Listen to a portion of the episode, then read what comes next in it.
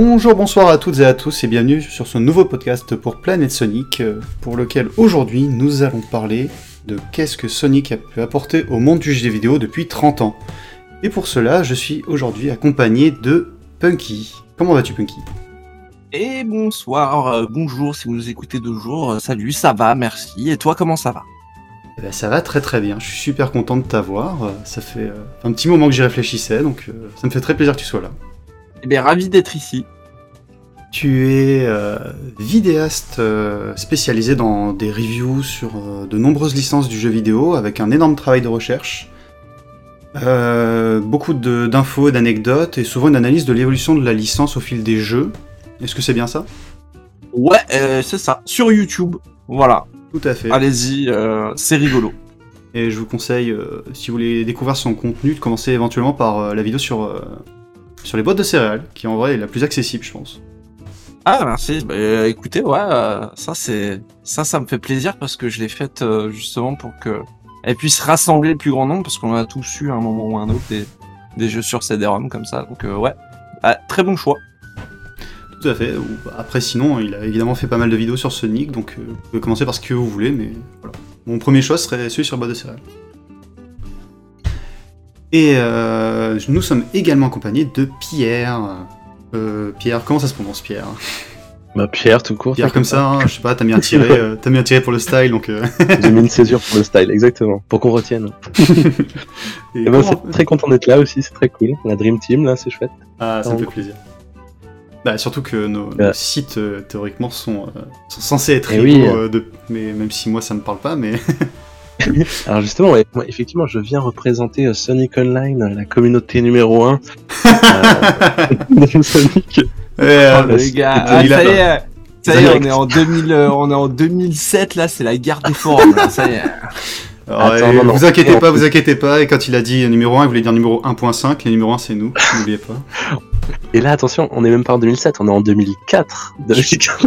Oui, parce que la, création de PSO, c'est euh, c'est 2003, 2003-2004. Donc, Ouais, euh, c'est ça, c'est ça. Et alors, ouais, je disais en rigolant, mais effectivement, euh, ce qui est chouette là, c'est ce que je vous ai dit en off avant, c'est que on a réuni trois personnes qui représentent un petit peu Sonic en, sur le, la communauté FR, parce que moi, je viens euh, avec le site de Cédric Barthez, bah, qui est là depuis euh, depuis le début d'Internet, quoi. Vraiment, euh, Sonic Online, c'est euh, c'est vraiment le, moi, c'est quand j'étais gamin, en 99 ou 2000, je sais plus, quand je me suis connecté pour la première fois à Internet. Euh, je suis tombé sur le site de Sonic Online. Enfin, c'est pour vous dire à quel point le truc était dingue parce que je cherchais des, des cheat codes euh, pour, Son- pour Sonic and Knuckles, tu vois. C'est Ah. c'est- si vieux que ça online, je savais pas, tu vois. Et Mec, pour de en vrai, 99, Sonic, c'était c'est pareil. Franchement, c'était pareil, sauf que juste avant Sonic Online, j'étais sur le site de Dioxaz à faire des hawks. et ben, on en parle là. Dioxaz aussi est super important, mais grave. Ah, bah oui, on le salue s'il nous écoute, euh, évidemment. C'est clair. Là, tu tu t'es allé chercher tes, tes PNG euh, en haute définition après de des artworks et tout, c'est un truc de ouf. Et d'ailleurs, mondialement connu parce que il avait fait une version de son site en anglais. Et je sais qu'il y a du trafic hein, sur ça. Eh oui, le Sonic Et, euh, Art Archive, c'est ça, Yes, ça. mais oui. Et sur le site de Dioxaz, en plus, il y avait des, des théories, genre euh, Sonic 3 a été repris sur des Ghibli et tout, nanana. Enfin, c'était. Bien sûr, et puis euh, on faisait des, des petits montages de euh, les- ce qui s'est appelé euh, par la suite les sprite comics. hein. Ouais, ouais, C'est ouais. ça. ouais. Moi, c'était surtout comme ça que j'ai Ah, connu les sprite comics, ça j'ai connu. Ça, Je suis Eh pas, ouais. je suis peut-être jeune, mais j'ai connu ça. C'était très cool. Et alors, Ouais, du coup, pour juste parler aussi, et après je vous rends la parole promis, euh, j'ai été auteur sur Planète Sonic en 2004. Ah, qu'as-tu J'ai écrit gardé ça secret. Mais euh, il y a deux articles. L'article sur Espio et l'article sur Little Planet, ils sont Mhm. encore en ligne. J'ai halluciné. Ah, la Ils ont écrits par moi en troisième ou en, ou en, ou en seconde, un truc dans le genre. Ah, faut les garder ça. hein. Donc c'est et mon pseudo de l'époque c'était EOS et du coup euh, j'ai eu 40 pseudos sur euh, l'internet euh, Sonic, tu vois. Mais ce qui est drôle c'est que pour moi Sonic sur internet est vraiment mon début de euh, d'avoir passé du temps sur les forums et les chats IRC, tu vois, genre IRC, etc.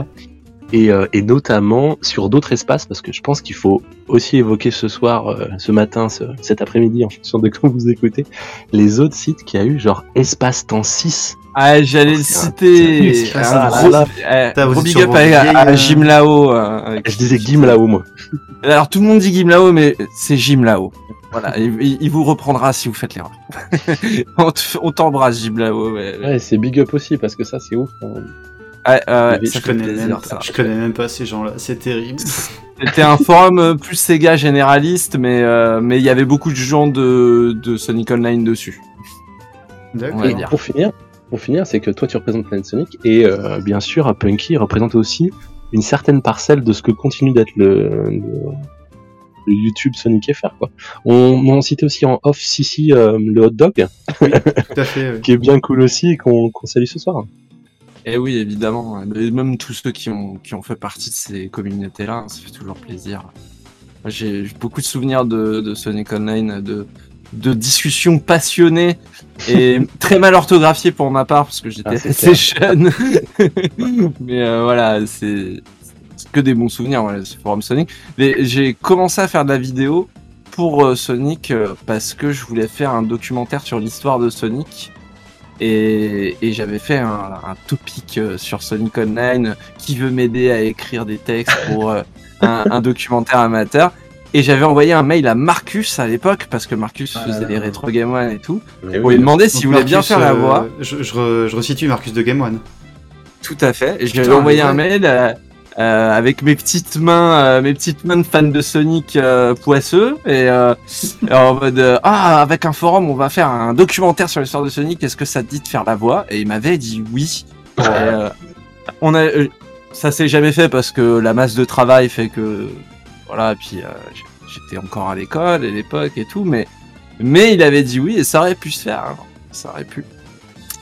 J'ai une dernière anecdote sur toi, c'est euh, Spunky.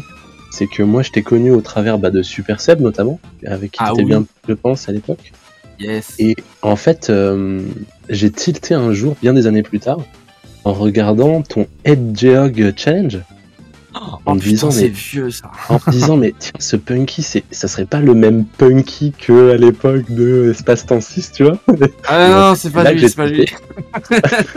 Et c'est là que j'ai reconnecté. Je me suis dit, mais le monde est petit parce qu'en fait, euh, enfin, vraiment, la communauté française euh, de gens qui créent des contenus, en fait, tu, tu regardes, il n'y a, il y a pas tant de gens que ça. Et surtout, dès que tu restes dans un truc un peu euh, attaché à des licences en particulier, et genre Sonic, bah, c'est exactement ça. T'as pas grand monde et. euh, Bah, euh, et surtout voilà. que Et- et tu- euh, Sonic, ça commence à. enfin, maintenant, ça va peut-être repartir avec le film, mais il y a quand même eu une traversée du désert depuis 10 ans, quoi. Ouais, bah oui, ça.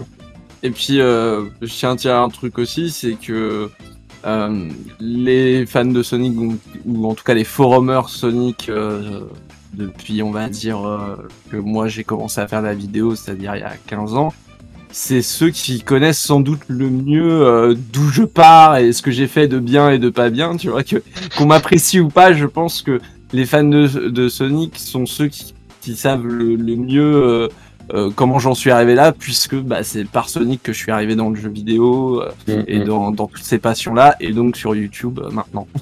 Et, Et on est que- sur des tranches d'âge en plus. Parce que tu vois, par exemple, Sonic Online, on est très clairement sur des quarantenaires, hein, majoritairement. Moi, je suis un des plus jeunes là-bas. hein. Ouais, 33 on était jeunes un à l'époque, on se faisait Ouais. bolosser euh, par Metal Sonic, euh, par Iduro et tout. Oui. On se faisait totalement bolosser, bien sûr. Ah, et puis alors moi, euh, chez PSO, c'est un peu... Enfin, remarque, ils étaient plus jeunes, hein, justement, parce que c'était... Non, chez PSO, vous étiez plus gentil, vous étiez beaucoup plus sage. euh. Il y avait, euh, Alors là, il y c'est- avait mes... non. c'est pas... franchement- C'est pas vraiment vrai. On connaît Non, pas non, euh, lore. Enfin, j'ai Ouais, j'ai je- discuté Pour avec... avoir fait les deux, euh, je t'avouerais que Sonic Online, ils étaient plus sévères. hein. Ouais, mais pour avoir discuté avec des alumni, et, et surtout en 2015, j'avais relu une grande partie du forum parce que je, je me faisais chier pendant un, pendant un boulot d'été. euh. J'avais relu pas mal de forums, et en vrai, euh, chez PSO, ils étaient un peu violents avec les, avec les jeunes, hein, je trouvais. euh, la modération était, euh, était sale. Ah, comme quoi, on a tous nos traumatismes de modération de forum euh, de l'époque. Hein. Sachant que moi, à côté, j'ai traîné sur des forums RP, genre euh, roleplay Mobius, euh, tu vois, genre... euh, Ah, ça c'est... J'ai j'ai traîné dans ces bails-là un peu sombres aussi. Pas longtemps, mais c'était. c'est- Je, crois qu'on a encore les, je crois qu'on a encore euh, quelque part un backup du, du forum Mobius. euh. Aïe aïe aïe aïe. aïe. Mobius Unleashed, je crois, non Euh, C'était genre, Planète Mobius, je crois, ça s'appelait, ou un Ouais, truc bah, comme il, ça. il me semble, qu'on a encore un backup de ce truc-là dans un coin. Aïe aïe aïe, c'était ambitieux. hein. Moi, j'ai une question. C'est est-ce qu'il y a encore dans, le, dans la team PSO Eugleza Un truc dans le genre? Ah, euh, oui, oui, oui. Parce que moi, enfin, non, il, est plus. Il est plus, c'est un, c'est un, c'est un ancien, mais c'est un des trois, un des trois créateurs. C'est ça, ouais, ouais. C'est un des trois créateurs. Après, il bosse plus. En, soi, les trois créateurs ont arrêté de bosser complètement sur euh, Planète Sonic, mais euh, il y en a juste un qui a gardé la, la tête de l'assaut et euh, Ok. voilà, on en est. Et, et, et, et puis je suis à dire que voilà, on a parlé d'un spectre un peu large, on a divagué un peu, Oui. mais on est on n'est pas les seuls à avoir euh, créé sur Internet euh, Oh non. grâce non. à Sonic. A- C'est une communauté qui a toujours été. euh, tu- qu'on parle d'YS euh, qui faisait les, les Ah, sous-titres de l'OAV, euh, des mecs. euh, je crois que j'ai cette version sous-titrée par YS. Je crois qu'on a aussi, tous vu. euh, on a, on a tous vu Sonic X en entier dans l'ordre pour la première fois grâce à lui aussi, euh, ou, euh, je sais plus grâce à qui, mais qui avait, fait un site euh, avec tous les real players euh, Eh où ben, tu pouvais télécharger tous les épisodes. et le site, je crois que c'est Elgezar. Je crois que c'est Elgue qui a fait C'était le site. Elgezar, ouais, bah voilà. semble. Bon, bah tous ces mecs-là, de toute manière, ça a toujours été des, des têtes créatives, techniques, euh, à toujours bidouiller, à, à se Et trouver des ROM. qui nous a permis de voir euh, Sega Sonic aussi. C'est Parce ouais, qu'il avait exactement. ouais. topé Sega Sonic, il l'avait, je, je sais pas s'il avait pas hacké ou un truc dans le genre, mais Ouais, enfin, il a même, euh, même tous les gens qui testaient euh, des, des trucs qui étaient pas forcément facilement testables euh, à l'époque. Je me souviens que je crois que c'était Ced qui avait fait des, des tests des jeux Java à l'époque où ils étaient sortis euh, sur Sonic Online ou des trucs comme ça. Donc en vrai, on n'est pas les seuls et on est loin d'être les seuls. Donc rendons à César. Non, au contraire. Je pense que cette intro, c'était vraiment aussi, je pense, pour, euh, pour remettre, euh, enfin, déjà se faire plaisir à évoquer des souvenirs, mais aussi euh, à dire à quel point il y a eu, il y a une richesse. Il y aurait une vidéo entière d'un documentaire à faire sur ça, mais vraiment la richesse de la communauté française depuis Mm. 2003, 2002, 2001, 2000 jusqu'à jusqu'à maintenant. Enfin, je, je pense qu'on Les imagine. enfants de la Blue Room. en fait, mes, mes avis que ça a démarré clairement avec. euh, enfin, moi, ce qui m'a fait venir, en fait, ce qui m'a fait commencer Sonic perso, déjà, c'était c'était Sonic X plus Sonic Heroes, c'était un combo euh, ultime, quoi. Ouais. Alors, moi, je fais partie de ces générations-là qui est arrivé, forcément. C'est c'est même ce qui a créé le, le site Planet Sonic. Donc, euh, Nous, ça- c'est à on partir a de là, en fait, que lancé. Sonic euh, avant Internet et je crois qu'on a on a tellement attendu qu'Internet arrive pour avoir d'autres copains qui aimaient bien Sonic. Parce que souvent quand t'étais dans une cour de récré et que t'étais fan de Sega, t'avais que des copains qui avaient des Super NES et t'avais que des copains qui Ouais, avaient des suis un peu N64. Et donc Voilà, c'est vrai que c'était les bourgeois, c'était les bourgeois avec la Nintendo. bien sûr, les, mais bien Mais, sûr. euh, mais tu sais que même, euh, même à mon époque, moi j'étais le seul qui avait la GameCube, tout le monde avait une PS2. Enfin, c'était l'enfer. Et Ah, euh, moi, je- parlais, moi je parlais de Sonic, euh, les autres ils parlaient, ils Ah. parlaient de GTA. Enfin, c'était c'était compliqué quoi. C'est c'est là où Internet c'était important pour euh, notre petite contre-culture à nous, même si euh, à notre échelle c'était pas vrai. Enfin, à notre échelle c'était de la contre-culture, mais euh, ça en était pas vraiment puisque c'était quand même relativement mainstream. Mais euh, voilà, on était un petit peu dans le dans la contradiction par rapport à ouais à PlayStation, à Nintendo et forcément ET6 aussi a rassemblé beaucoup là-dessus. Euh, les fans de Sega euh, sur Internet, ils sont très vite retrouvés. ET6, tu regardes, c'est- euh, quoi ET6 C'est quelqu'un? C'est- Et- et- Espace Temps 6 euh, dont on a parlé tout à l'heure qui était un forum un peu plus généraliste et Mm. même je pense à Objectif Sega qui est devenu Sega Mag etc euh, tous ces sites là qui étaient très prolifiques et les fans de Sega je pense que sur internet on a été vraiment les premiers à faire des sites à faire des enfin en termes de jeux vidéo je veux dire il y avait nous et il y avait euh, il y avait euh, les fans de RPG euh, un peu obscurs quoi mais euh, c'était Ce qui, ce qui fait un, un très joli parallèle avec Sega qui est euh, le premier voulu se lancer dans le jeu en réseau. Oui c'est vrai c'est vrai ouais ouais ouais, ouais c'est vrai mais ils avaient raison Et on parlait d'YS tout à l'heure, mais YS, effectivement, il y avait des sites internet aussi, euh, Sega Core et tout, euh, ouais, avec ouais, un ouais. K Core euh, très important aussi. Ouais. YS, c'est pas lui justement Sega Mag? Euh, je me souviens qu'il a bossé euh, sur Sega Mag. Je sais plus s'il est dans la- les fondateurs, mais euh, faudra lui demander. Mais, tu sais quoi? Ça ferait un très bon invité pour parler de tout ça, je pense. À voir peut-être euh, un jour un podcast justement, euh, disons, la commu Sonic FR depuis 20 ans, tu vois. Ça serait intéressant. Parce que l'an prochain, ça fait 20 ans. Eh, c'est vrai. La Un bon barbecue, hein. ça mériterait un bon barbecue tout ça. Mais non, ça fait pas 20 ans l'année prochaine. Bah, Ah. l'an prochain, Si, euh, Ah, si, je suis bête, j'allais dire ça. Quel idiot, oui, bien sûr. on disait 2003-2004, euh, l'an prochain c'est Ouais, c'est 2023. ça, C'est ça. J'allais dire 30, Et, euh, du coup, tu vois. Et je recentre euh, juste rapidement quand même, Pierre, je t'ai pas présenté. Réellement. Tu es euh, un vidéaste spécialisé dans les reviews et enquêtes ou reportages, avec un travail centré sur le fond pour réfléchir avec, mais aussi autour du jeu vidéo dans son ensemble. Est-ce que c'est bien ça Ah, c'est super, merci, ouais, c'est ça. Sur YouTube aussi. Pour, dans tes vidéos, je recommanderais euh, mince, celle que j'avais commandé, euh, commentée. euh, Est-ce que tu peux me rappeler le nom Excuse-moi. Euh, alors, c'est en gros, c'est la, la vidéo sur le jeu vidéo de droite, c'est ça? Oui, c'est ça, le jeu, c'est, euh, jeu vidéo de droite, oui. à, la, à la droite du jeu, je vous salue, manette. Voilà. Je, je recommande, C'est bien ça. Je recommande celle-ci si vous êtes euh, politisé ou non. De toute façon, c'est toujours intéressant. Et sinon, si vous voulez quelque chose d'un peu moins, peut-être un peu moins engagé, tout simplement un pass à l'acte, qui sont les vidéos de Sonic Online sur Sonic, C'est ça. faites euh, par Pierre ici même. Ouais, et alors j'en fais plus souvent, mais c'est c'est avec ça que j'ai commencé sur YouTube, justement, par la review euh, Sonic. C'est ça qui est marrant aussi, c'est un peu comme Punky l'a dit tout à l'heure, moi c'est le c'est la création sur Sonic qui m'a amené euh, vers la création tout court, aussi parce que c'était une zone de confort, il y avait ce côté... euh, en plus, c'était euh, un podcast audio à la base que t'as habillé Eh en oui. images et tout, donc euh, t'es venu très progressivement euh, à YouTube. exactement. Putain, et audio c'était pas beau, hein. Moi, j'écoutais en audio à la base. Je te connaissais Ah euh, de, de, de la version audio parce que j'écoutais. euh, bah, euh, j'écoute beaucoup de podcasts. Donc, euh, dès qu'il y avait des Ah, trucs qui cool. sortaient euh, sur Sonic, en plus, euh, il y en a pas énormément. Donc, euh, euh, moi, je connaissais en audio et après, j'ai connu le pass à l'acte en version visuelle. Yes, en visual. Non, c'est cool. hein. Je me rappelle de. Je connaissais pas Pass à l'acte avant de. Enfin, euh, avant de commencer à faire des vidéos pour Planet Sonic. Donc j'ai fait la première, puis un jour, en passant sur Sonic Online, je fais putain, ils font des vidéos aussi. Alors, J'ai ouvert. Et en t'entendant parler, je me suis dit merde, il est quand même vachement meilleur que moi. Mais tu sais que. euh, je pense euh, que je te l'ai déjà dit, c'était plus Pierre, sur la mais façon de parler, quoi. Tout, Bon, tout vas-y. l'habillage de, de mes chroniques Sonic euh, m'a été inspiré en regardant euh, évidemment euh, pass à l'acte. je pense Et que je te moi- l'ai, je t'en avais déjà parlé. Tu m'avais dit, ouais, en, sur Discord justement. Et, mo- et moi, en fait, tout l'habillage vient des couvertures euh, japonaises. Bah oui, oui, oui, bien sûr. ouais, c'est une bonne idée de, de reprendre. C'était une bonne idée de reprendre toute, toute cette image-là. Ouais, c'est tellement beau. Et il y en a plein qui l'ont fait, notamment euh, tous ceux qui font le fan projet de Sonic 2 HD. Oui. toutes leurs com Ça- comme ça. C'est magnifique. Sonic Ouais, 2 HD, ouais. c'est sûrement l'un des meilleurs projets euh, qui, qui est actuellement existant, je dirais. Alors, est-ce qu'il existe encore C'est la vraie question. Mais... Ah, c'est compliqué, mais en tout cas, au moins il y a une démo qui existe qui prouve que. Ils, Bah, font- puis elle est belle. ils ont fait un truc de fou. Dommage, il y a que trois, il y a que trois environnements.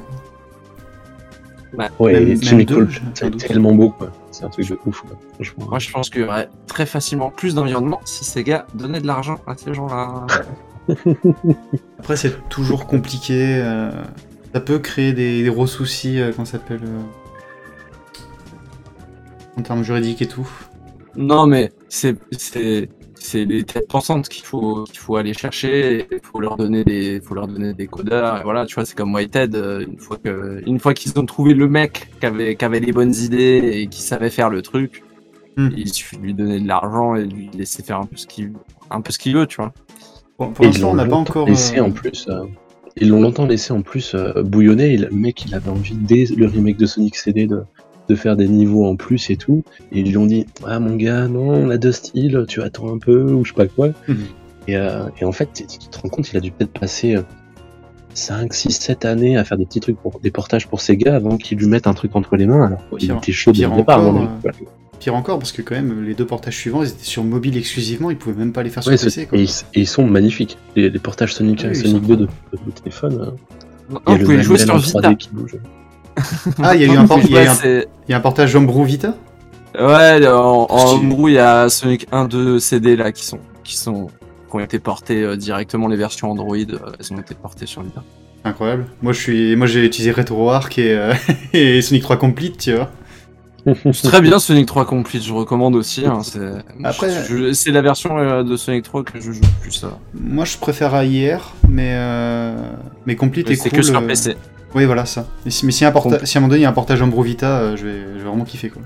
Ah, tu vois, je, suis- je suis du genre à prendre des petites consoles à émulation dans mon sac, des trucs comme ça, avec les petits émulateurs Mega Drive, euh, vraiment, avec des écrans minuscules, tu vois, mais Mhm. bah, je sais que Sonic 3 Complete, il tournera dans l'émulateur. C'est ça le- c'est ça l'avantage Est-ce de que- S3 c'est- Est-ce que l'écran est aussi petit que la Game Gear Mini C'est la vraie question.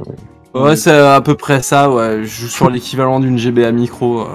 Et le, le but, c'est de prendre ça. euh, Non, là, quand même, la. PS Vita a quand même un bel écran. euh, il est, il, il- c'est bien, il est pas trop grand comme celui de la Switch normale et je trouve qu'il a une bonne taille justement. Ah oui, par contre, la Vita, ouais, l'écran, il est parfait. Mais La OLED, là, nous digressons. Oui, encore. Mais je, je ça, a duré, ça, a duré, ça a duré 5 heures. hein. Euh, on est à 20 minutes pile. Et je vais achever Ah. la digression en, en faisant moi aussi une petite, euh, euh, s'appelle une petite euh, confession.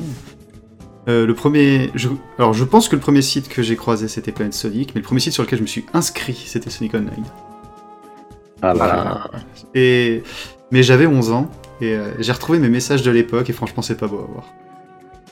Ouais, faut jamais relire ces messages de l'époque sur les forums. Ça fait vraiment. tu- C'est le meilleur moyen de te faire automatiquement tiep. euh, Mais ouais, tu sais, j'étais c'est quoi ton ce- blaze Mon blaze c'était euh, Synonic, mais j'ai quasiment rien écrit. hein, J'avais euh, Ah là là. 3 4 messages. Genre, j'étais venu écrire que j'aimerais bien un Sonic Heroes 2 avec euh, Sonic Shadow et Silver.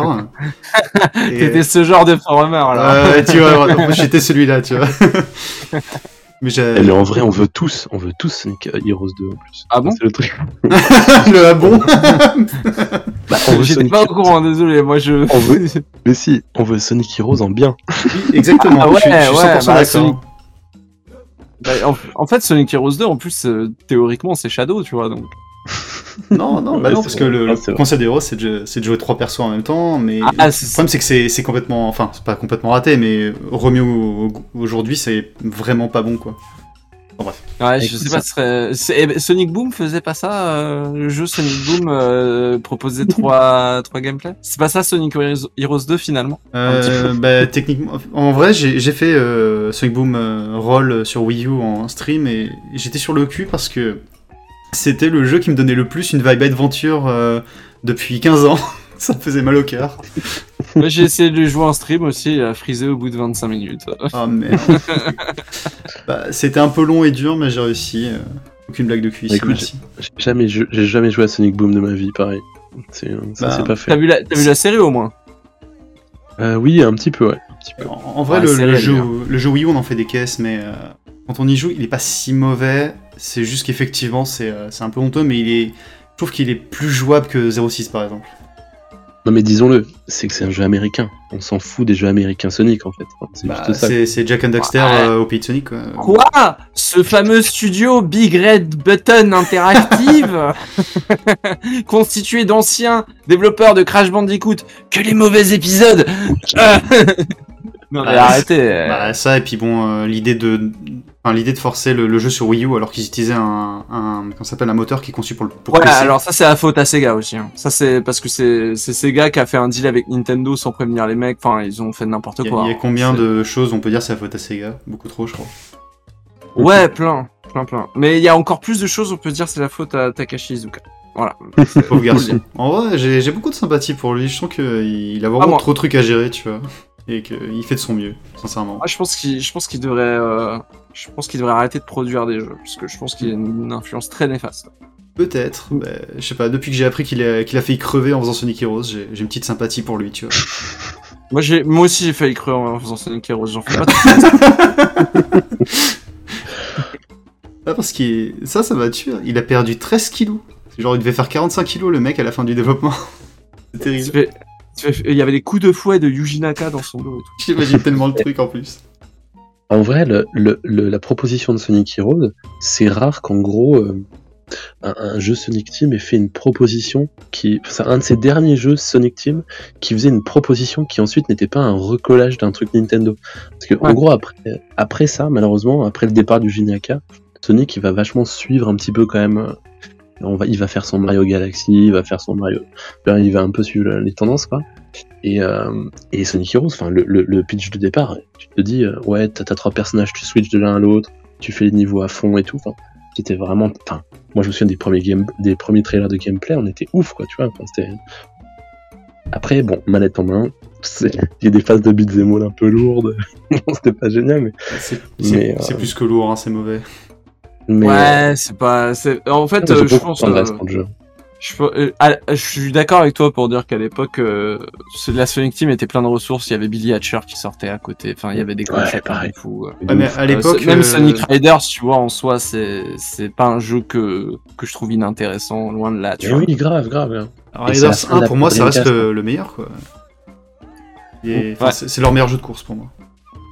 Ce... Ouais, enfin. euh, Après, c'est vrai que je, par- je parle de la Sonic Team, hein, le meilleur jeu de course de la Sonic Team, je précise. Enfin, Ah je oui, parle- oui, Je parle pas du oui, Sonic- oui, Sonic oui. and Sega Racing, euh, je parle pas de ça. Ah bah oui, c'est sûr que c'est mieux que Sonic Drift, oui, effectivement.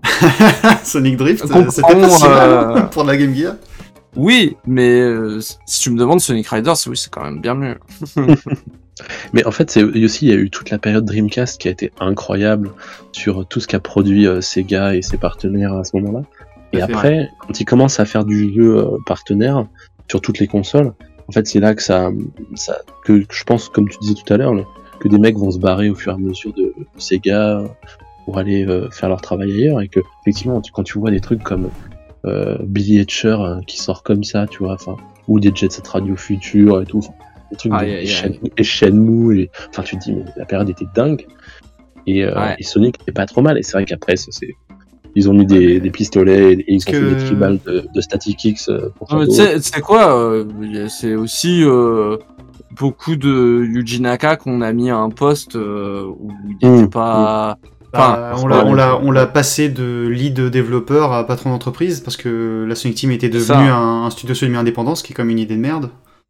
Ouais, ouais, voilà, c'est ça. Et Il puis, y a, il y a plein de lui, raisons. hein. lui en soi, lui en soi, il s'est toujours pris pour une espèce de génie de, de Miyamoto de chez Sega, alors que Oui. en vrai, euh, s'il te plaît, euh, tu regardes les jeux qu'il a fait après. Euh, euh, t'as une, t'as un truc où faut taper sur des cartons, bon c'est marrant deux minutes. T'as Eevee the Kiwi, c'est c'est c'est marrant sur deux niveaux. Et après c'est un simulateur de homing attack et euh, et un jeu à un bouton qui a fait un beat, tu vois. Et, et- et c'est mérité. Comment Et il tu oublies une, là une, une Project adaptation. machin sur quoi DS. De quoi sur quoi Project machin sur DS. là. Project Rub, RUB. Ah ouais, ouais, ouais, ouais, ce gros jeu de perve. Et vous alors, oubliez une adaptation de Digimon Adventure sur PSP en 2015 qui sort de nulle part. Ah ouais, il a fait ça. Ouais, ouais, ils ont fait ça. Euh, sorti qu'au Japon, mais bon. Ouais, je... Ok, ok. Mais parce que, Ah, à tous mes défauts, en plus de fan de Sonic, je suis fan de Digimon, donc. euh, je- Ah, c'est ça, c'est bien. Ah, c'est pas grave, moi je vous juge pas. Donc, euh, je pense qu'on va pouvoir se recentrer sur le sujet, euh, messieurs. J'ai une première question pour vous. Et on va commencer, bah, tiens, par toi, Pierre.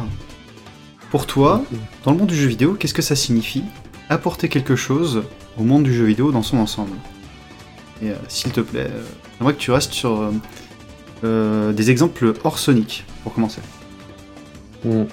Bah, après, moi, pour moi, le truc de base, c'est que ça, pour que- en gros, que ça devienne un, dans le langage commun. Enfin, en gros, il y a un truc, dès que tu vois que, que ça devient un élément récurrent, euh, euh, tu vois, quand on parle de Dark Soulisation, quand on parle de Doom-like, quand on parle de, tu vois, de trucs comme ça qui vont devenir des, des éléments de langage, Mhm. c'est que c'est important.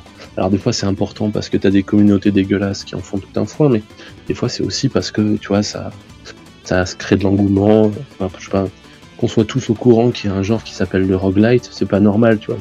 On s'en fout qu'il y ait des roguelites, mais ça, ça, ça, ça prend tellement tout quoi que euh, on sait que c'est une part importante. euh. Là, on Du pourrait, on spectre. pourrait prendre euh, Rogue Legacy, quoi, par exemple. Ah ouais carrément. Moi j'ai passé des heures sur Rogue Legacy sans jamais vraiment avancer, tu vois. Genre, Mm. c'est vrai. à battre le premier boss et puis après à galérer. Mais euh, mais il y a des mécaniques comme ça qui font, font date euh, parce qu'elles rentrent dans le langage en fait. Il y a vraiment un truc comme ça. Euh, euh, et sans parler de Sonic, ouais, tu sens qu'il y a vraiment des trucs dans le jeu vidéo euh, infusent énormément, euh, se transforment et changent en termes de. Effectivement, on dit plus Doom-like, on dit FPS par exemple. Et peut-être qu'un jour on dira plus FPS, on dira autre chose, tu vois, on dira Fortnite-like, tu vois, j'en sais rien. Non, mais je dis, là, je me trompe parce que c'est pas en FPS. Fortnite. Non, mais par je contre, c'est pas, c'est pas du tout bête ce que tu dis parce qu'on appelle ça un Battle Royale par rapport à PUBG exactement, qui oui. était. euh, euh, qui, était, euh, qui a été le premier à populariser le terme, donc euh, Après, Ouais. euh, enfin en soi, le- Pas la, popularisation du terme vient plutôt du cinéma euh, slash livre avec euh, le film Battle Royale. Oui, soi. oui, bien sûr, mais le, le, le PUBG, quand il, quand il s'est vendu, le mode s'appelait euh, Battle Royale et c'est- vers ça que les gens allaient, quoi. Ouais, c'est marrant. Et effectivement, t'as des entités qui dévorent les autres, et du coup, t'as raison, en fait, c'est génial. Genre, un jour, on dira plus maintenant jouer à un Call of, on dira jouer à un Battle Royale, en fait, tu vois.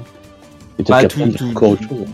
Tout dépend ce que, ce que, ce que tu joues, hein, mais euh, euh, après, euh, on a beaucoup parlé de Doom-like, on parle plus du tout de Doom-like pour parler d'FPS. Je veux dire qu'à euh, de toute manière, les- une fois que le concept est rentré dans les mœurs, le nom peut disparaître. Bah, Doom restera le pionnier du FPS malgré tout. Tu vois. Mm, mm. Euh, tout- ça me fait penser à une époque on disait GTA like aussi pour les pour tout ce qui était open world en fait. Le monde ouvert. ouais. Aussi, tout à fait. Mais euh, je, je suis pas sûr d'avoir autre chose à te dire. Mais ouais, ça- d'accord. Donc en gros ouais c'est que ça, ça s'inscrit euh, s'inscrit dans Ouais, d'autres jeux, d'autres studios, même pas forcément dans des suites, juste simplement tout le monde commence à. C'est- dans, l'oral des joueurs aussi, t'as ça, quoi. C'est- c'est des phénomènes, t'as ce côté phénomène, et, et c'est marrant, des fois, t'as des gens qui essaient d'amener un, un terme, bah, le terme, il passe pas, tu vois, genre. Euh, et puis, il y en a un autre qui prendra la suite, c'est ça qui est drôle, quoi. Tu veux dire comme Manga Dimension, qui était le premier nom du cel shading euh, vendu tel quel Ah, par Sega, qui appelait ça Manga Dimension? C'est bon, j'ai le ref à ton tweet. J'ai le ref à ton tweet, je me rappelle. Euh, j'ai découvert ça il y a pas longtemps. Le cel shading euh, de Jet Set Radio officiellement s'appelle Manga Dimension, donc vous ne parlerez plus jamais de cel shading, sinon je viendrai vous taper. ça ça, ça, c'est super cool. Ça rappelle quand même que Sega à une époque euh, était une boîte qui pouvait, en tout cas, avait l'ambition de, de mettre euh, justement des mots dans le langage des joueurs et que ça devait rester quoi. Ah bah oui, le- fameux système free pour Shenmue, ils aimaient beaucoup euh, mettre des, des petites euh, dénominations sur leur techno. euh. Et puis en vrai, attends, en vrai, Sega, c'est vraiment la modernité. hein. Tant que, euh, quand, quand Sega existe, tu sais, on dit souvent le Japon, c'est entre tradition et modernité. La tradition, c'est Nintendo. La modernité, c'est Sega, les gars. Je suis désolé, quoi. Ah oui. C'était. J'aurais dire c'était, hein, ça devient compliqué maintenant. Oui, c'est vrai. Mais il n'y a rien de plus traditionnel qu'un jeu Nintendo, tu vois. C'est des, c'est des poncifs euh, bien, bien bossés, avec de l'accumulation de, de, de ressources, de trucs, de machin, avec des gameplays très, très fermés, euh, et c'est pour ça que ça marche. Aujourd'hui, Et à côté, c'est. C'est l'inverse. C'est, on, on ouvre dans tous les sens, on contrôle pas le machin, on te le balance, et les gens disent c'est Tu génial. veux dire que Nintendo serait de droite et Sega de gauche, c'est ça C'est sûr. Je suis Ouais, pas. en vrai, c'est vrai, hein, Sega ils étaient en arcade, euh, les petits, les jeux aux petites pièces, euh, c'est prolo. euh, ouais. Je suis pas tout à fait d'accord parce que je vais être chiant. hein, Je vais commencer à vous dire que c'est- Nintendo à une époque était plus à gauche parce que je suis en train de lire l'histoire de la GameCube d'Oscar Lemaire. Et Ouais. euh, à l'époque de l'ouverture de la GameCube, justement, euh, ils ont pas fait ni de Mario, ni de Zelda, ni de Metroid, ni rien. Pour la première année, il y avait Luigi's Mansion, euh, Pikmin et Animal Crossing et trois ovnis en fait, comme, c'est aussi c'est un mot qui est un peu dans le langage des joueurs. Trois ovnis complets et Miyamoto s'est battu bec et ongle pour avoir des jeux entièrement originaux, faire justement de la, la vraie innovation, mais ça a pas marché. Et euh, ça, ça, et du coup, ça, excuse-moi, je finis ça. Ce qui est marrant, c'est que quand je lis l'histoire de la GameCube, ça me fait une redite de l'histoire de la Dreamcast, en fait. Exactement, exactement. Et tu remarqueras qu'on aura beaucoup de mauvaise foi dans ce podcast, parce que le but aussi, c'est de dire un peu n'importe quoi. hein. Mais tout à fait, non mais. bah. Moi, Mais euh, je, suis, bah, je suis d'accord pour dire euh, GameCube vraie console de prolo puisque elle était vendue à 99 euh, euros euh, quasi un ou deux ans après sa sortie. Ouais, Je l'ai eu, à C'était, 4 euh, je l'ai eu à 99 balles avec Mario Kart. euh, Ouais, pareil. Pareil, et, et on pouvait continuer à faire les jeux euh, Sonic Team, parce qu'il y avait Billy Hatcher qui sortait, il y avait euh, tout ça. Donc, euh, en tant que fan de Sega, tu vois, quand t'as la Dreamcast qui est morte et que tu dois, en milieu de gen euh, comme ça, euh, racheter une console, bah la GameCube qui est 99 balles, Nintendo, ils avaient gagné. Ouais, c'est. Ça, et puis bon, euh, qui a envie de jouer à la PS2, je veux dire, tout est flou, donc euh, merci. Ah oui, non, la PS2, non. euh, Après, si, Xbox, euh, euh, Xbox, ça se défend, parce que t'avais Jet Set, t'avais Panzer, t'avais euh, t'avais Gun Valkyrie, tous ces trucs-là. Mais en, en vrai, tu vois, on, on dit ça en rigolant, mais si t'étais fan de Sonic à l'époque de la Dreamcast, qu'il fallait passer sur une nouvelle console, c'est pas juste le fait qu'il y avait les jeux Sonic sur les GameCube, c'est surtout que de tous les jeux Sonic étaient dégueulasses chez, chez Sony, par exemple. Ah oui, c'était pas beau. hein. Ouais, Genre, sur PS2, euh, Heroes, il était en 30 FPS avec plus de bugs. euh, Shadow, je crois que c'est pareil. C'est possible Plus de bugs dans Sonic Heroes, c'est Oui, possible. Ah, mais je tu savais sais même que- pas. Mais tu sais que la version PS2 de la version PS2 c'est vraiment la pire. hein. Il y a plein de glitches abominables. Je suis bien content de l'avoir fait sur Cube, euh, vois. Pour vous dire, moi je l'ai fait sur PS2 Sonic Heroes, Oh et mon je l'ai toujours. T'as un bug du switch. C'est-à-dire que quand tu switches d'un personnage à l'autre, ça te saute le personnage. Des Oh fois. mon Dieu. Ah là là, quel Ah, que ça- cauchemar. tu veux dire que ça saute le personnage, ça te le fait sauter ou... Bah non, c'est que tu, tu veux que Knuckles il t'envoie Tails, tu vois. genre. Ah oui, oui. Parce qu'après, il y, quelle a horreur. des- il y a des glitches qui sont restés, enfin qui étaient déjà sur GameCube, genre euh, des fois quand tu, si tu switches du perso, euh, par exemple euh, Speed au perso, au perso Fly, l'arrivée du perso Power tout en bas fait que, ton, que le, tout le groupe de perso va décoller du sol et quand tu appuies sur A pour sauter, bah en fait tu vas voler. Ouais, ça c'est relou. Oui, oui, ah bah oui, bien sûr. Mais il y, a- y a plein de trucs comme ça. Ouais. Ben, sur PS2, c'est pire. Ok. Voilà. Bon, si vous avez envie de souffrir, vous savez ce qu'il vous reste à faire. Euh, et donc, euh, bah, maintenant, je vais te demander à toi, Punky, euh, qu'est-ce que pour toi ça veut dire apporter quelque chose au monde du jeu vidéo? Euh, pas grand chose, Ah. parce que euh, pour moi, tous les jeux vidéo de la Terre, ils peuvent apporter un truc. C'est pour, c'est dans ma philosophie d'aller chercher euh, les petites qualités euh, des jeux moindres, euh, et notamment euh, des, des jeux qui sont pas euh, les plus populaires, les plus réputés, et ceux que ceux qu'on retient pas, donc euh, les sous-versions, les choses comme ça. Et pour avoir fouillé pas mal de trucs, bah, je peux vous dire que euh, même là-dedans, on peut trouver des choses qui font avancer le jeu vidéo. Euh, c'est con à dire, mais parfois ça le fait avancer, mais mais les gens le voient pas forcément. Et euh, faudra attendre quelques années avant que cette mécanique elle revienne et qu'elle soit popularisée, tu vois. Mais euh, pour moi, l'avancée, elle, date d'avant. euh, C'est pour moi l'innovation dans le design. euh, si elle était là euh, dix ans avant, cachée au cœur d'un petit jeu, même en bonus, et bah euh, ça vaut le coup. Tu vois là, par exemple, je suis en train de bosser sur une vidéo sur des jeux Madagascar. Ça a pas l'air très intéressant comme ça. Sauf que dedans, bah, il y a la première itération d'un jeu de mini-golf à la Golf with Your Friends, multijoueur, tu vois. Mhm. Et, c'est exactement la même chose. Hein. C'est euh, Golf It, Golf with Your Friend, c'est ces petits jeux-là qu'on cartonné il y a pas longtemps là en indé euh, sur Steam. Et ben ça existait déjà euh, caché euh, dans Madagascar. Et, et donc euh, rien rien ne s'invente, tout se tout se refait, se recycle, s'améliore. Donc pour moi, le faire avancer le jeu vidéo, c'est plus des étapes et, et des, des milestones, tu vois, vraiment, euh, qu'on peut pointer du doigt pour se repérer, euh, les passages à la 3D, euh, l'arrivée des consoles HD, et donc par exemple du 16 neuvième qui a, beaucoup changé la façon de, de designer les jeux aussi. C'est plus des, des innovations techniques qui engendrent derrière des, des, des innovations de design que un jeu qui va faire avancer le schmilblick puis un autre puis un autre. Alors oui, il y a des il y a des jeux qui font avancer les choses, il y a des jeux qui ont qui permettent des grandes avancées, je pense à GTA 3, je pense à Mario 64 etc. Mais tous les jeux à leur façon ont quelque chose à proposer et je pense que même dans un jeu comme Hunter the Matrix, il y a des choses intéressantes à en tirer. Non, je rigole, pas Hunter the Matrix. Ouais, mais t'as raison, la contrainte, c'est quelque chose qui est formidable. Quand t'as des contraintes, t'es obligé de faire avec, donc du coup. euh, Exactement. Mais euh, moi, je suis pas 100% d'accord sur le fait, notamment que.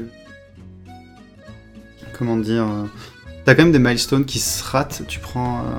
euh, je suis d'accord qu'on peut toujours retrouver une avancée dans d'anciens jeux ou quoi, mais euh, si elle n'a pas été effective, je vais pas dire tout de suite, mais si elle n'est pas effective plus tard ou réellement reprise par d'autres jeux, si elle est complètement passée inaperçue, est-ce qu'on peut vraiment dire que ça a apporté quelque chose dans le sens où les autres n'y ont pas eu.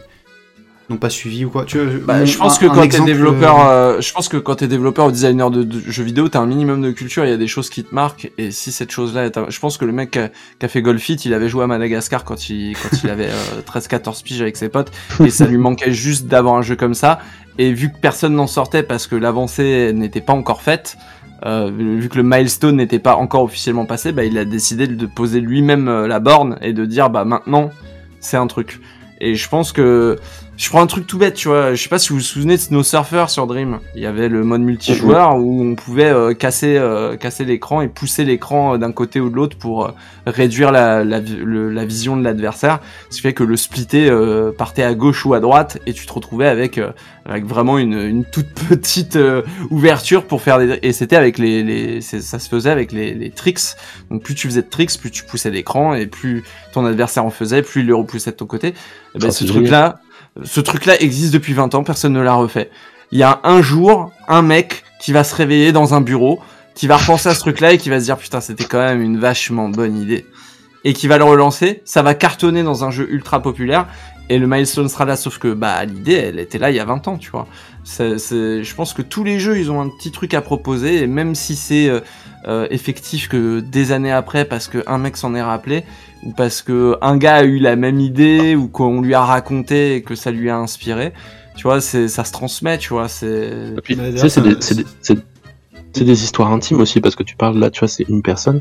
Genre, tu prends euh, la série Mother, c'est exactement ça, tu vois. T'as pendant des années, ça a influencé, on va dire, pas mal de gens, mais à un moment donné, t'as Undertale, tu vois, genre t'as quelqu'un qui se saisit du truc et qui fait Undertale parce qu'il a une histoire d'amour avec la série Earthbound et Mother, tu vois.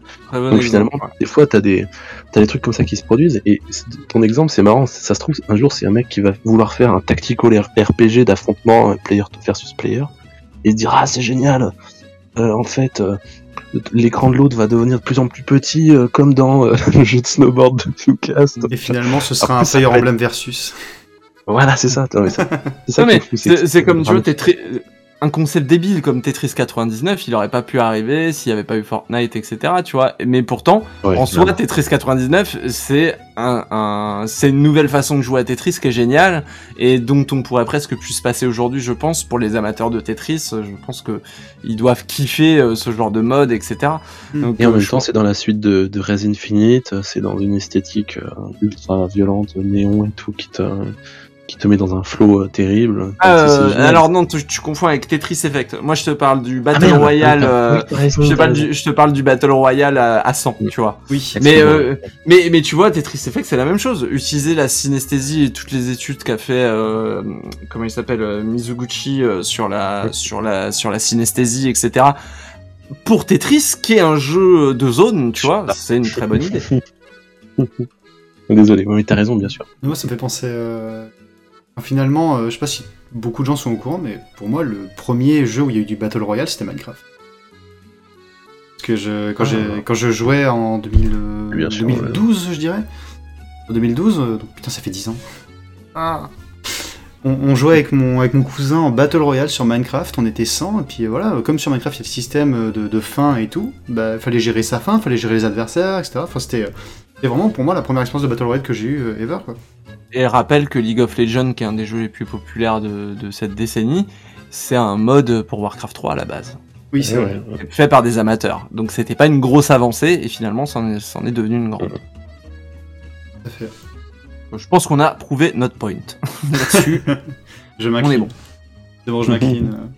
C'est pas toi qui avais parlé de, j'y pense, euh, l'ancêtre de euh, Rocket League J'ai un doute. Euh, ah, euh, Rocket Powered euh, Battle Cars, un truc comme Un ça. truc sur PS2, je crois. C'est pas toi qui en parlais Alors, j'en ai pas parlé, mais euh, effectivement, c'est exactement le même principe. C'est un jeu PS3 qui est passé euh, acrobatique Rocket Powered Battle Cars, voilà, qui, qui avait un nom à la con, qui était sur le PSN et qui avait ce mode football qui marchait bien. Et effectivement, ils ont fait Rocket League et, et voilà. Et lui, il a cartonné alors que l'autre. bon. Oui, mais euh, des fois c'est juste des circonstances. Rocket League a cartonné parce que ils ont décidé de l'offrir sur le PS Plus gratuitement Ouais, le jour de la idée. sortie et que ça a fait euh, ça a fait du bouche à oreille, etc. Donc euh, ça aurait pu rester dans l'anonymat le plus total. Hein. Mm. Ah, ça s'est joué à ça. Ok. Eh ben, je vous remercie beaucoup parce que je pense qu'on a pas mal d'éléments pour continuer euh, en recentrant aujourd'hui maintenant sur Sonic. Que Sonic, euh, c'est quand même 30 ans d'histoire, euh, trois périodes, trois grosses périodes, euh, tout casser. Si, on, si on veut vraiment faire les grosses coupures, c'est euh, classique, aventure et ce que les gens appellent moderne. Après, c'est un peu fourre-tout moderne, mais voilà. Ah oui, alors parce que là on va s'embrouiller. Parce que alors, Alors, attends, je, vais, je, vais, je vais poser les bases si tu veux. Classique, Ouais, c'est classique, c'est toute l'époque où avant Sonic Adventure. Ok. Voilà. Adventure, c'est Sonic Adventure à Sonic 06, c'est-à-dire euh, tous les jeux qui ont gardé la base de SA. Ah ouais, toi tu mets euh, d'accord, ok. Bah, si tu regardes euh, je veux dire, 06, c'est- c'est SA en moins bien. Mais c'est c'est pareil. Oui. Genre, Il y, a- il y a les world, il y a des persos jouables et tout, des histoires qui se, qui se croisent, enfin c'est c'est SA. Voilà, c'est Ok. c'est jusqu'à Ouais, SA. non, non, mais je, je- jusqu'ici ça va.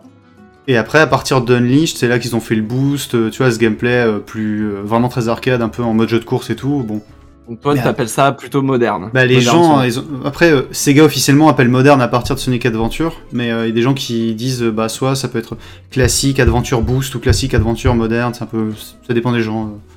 Moi, ça m'est égal, juste, je considère qu'en fait, les, les, les moments où ça, ça a vraiment changé la philosophie de jeu, c'était à partir d'Aventure, puis à partir du Boost. Ouais, ouais, ouais, on est d'accord. Ouais, d'accord, En tout cas pour la série principale. hein. Oui, c'est ça. Je parle, je parle pas des spin-offs et tout, parce que là, si on commence à parler de Sonic Battle ou quoi, on... Genre, oui, on- parlons de la période Sonic Riders Zero Gravity. Très exactement cette période. ainsi que la sortie de Sonic Rush Adventure. Non, Allez, hop. moi je pense qu'on va plutôt parler de la période Storybook et à quel point Sonic on the Black Knight a apporté au jeu d'épée. Oh, merde. Parce que pour moi, Sonic on the Black Knight, c'est euh, Medieval Warfare. euh, je crois qu'il s'appelle comme ça le jeu sur Steam. Avant l'heure. Ah, les storybooks. euh, vrai Parlons dû. de la, la trilogie Sonic Chronicles. Si tu, si tu veux, on peut se battre pour euh, les storybooks, mais euh, moi je- j'ai un grand amour pour ces jeux sur l'histoire. Mais bon, le gameplay, oui, je veux bien être d'accord pour dire que ça va pas du tout. Voilà. Mais J'ai- je- J'étais grave saucé de la DA de Black Knight. Hein. La DA de Black Knight, elle me sauçait grave et après j'ai pris le jour. Non, je fais... hmm, mais encore aujourd'hui, je trouve que le jeu se- s'en sort bien. Graphiquement, hein, je veux dire. Oui, non, mais il y, a- y a le Sonic euh, au pays des châteaux, là, ça marche bien. Donc, c'est- c'est pas mal. Ah, même au pied des mille, de mille et une nuits, c'est pas mal. Moi, j'ai moins aimé Mille et une nuits, mais après, c'est question de goût, tout ça. Oui, tout à fait. Je pense que là, là, on est sur du... Là, on tatillonne. Après, je, après je, je sais à qui je parle. hein. Les fans de Sonic Shuffle sont là, donc. euh. Oui, présent. Ouais, On est deux, on est deux en France. Donc, euh, tu disais, euh, Sonic Shuffle, c'est le style euh, manga. ra- Rappelle-nous. Manga Dimension. ouais. Manga Dimension, merci. C'est ça, ouais, bien sûr. Attention. Donc, est-ce que Sonic Shuffle a apporté quelque chose au monde des jeux vidéo? Monde du party game, je pense qu'il faut partir là-dessus. Ouais, je te laisse répondre, Pierre. Ah non, bien sûr que non. Et Sonic Shuffle, c'est terrible parce que c'est euh, c'est la tentative terrible de vouloir faire un Mario Party. Voilà, c'est en même temps c'est marrant parce que c'est l'un des premiers jeux comme ça qui fait. Oh non, c'est pas vrai, c'est pas vrai. Je vais dire, c'est un des premiers jeux Sonic qui suit la, la tendance de faire des jeux euh, qui, qui, qui tapent un peu sur tout, mais en fait, non, c'est pas le cas parce que non, il y avait dès avant, il y euh, avait déjà ça. Mais oui, il y avait déjà- euh, puis il y avait les jeux de flipper, machin. Oui, oui. mais euh, les jeux éducatifs pour les enfants. Mais Sonic Shuffle, enfin, ça reprend vraiment la, effectivement, la, la, la grammaire totale du Mario Party, mais avec, alors, il y a des super idées dans ce jeu. hein. L'idée d'en faire effectivement un RPG avec des, des cartes, l'idée d'en faire un, un truc un peu narratif avec des mini-events un peu, un peu bizarres, un peu sombres et tout. Les events Et, sont euh, absolument fantastiques. Ah bah, J'ai ils une- une- parallèles un peu, tu vois. Et puis surtout, une c'est que nostalgie, mec, particulière pour la chambre de Sonic. Avec Ah le petit oui. aquarium et tout. J'ai Ah bah. vraiment une nostalgie pour ce truc. Mais oui. Et je sais, tu vois, je sais que toi, tu utilises très souvent les musiques de Sonic Shuffle dans tes vidéos. Ouais. Et, euh, et peut-être parce que les musiques sont libres de droit, du coup. Mais du coup, Alors, elles sont pas libres de droit, mais ouais, elles sont pas flaguées, quoi. Ouais, globalement, chaque- n'importe quelle musique de Sonic n'est pas flaguée. Enfin, j'ai jamais, jamais eu de soucis perso. non, ils sont sympas, ces gars, avec ça.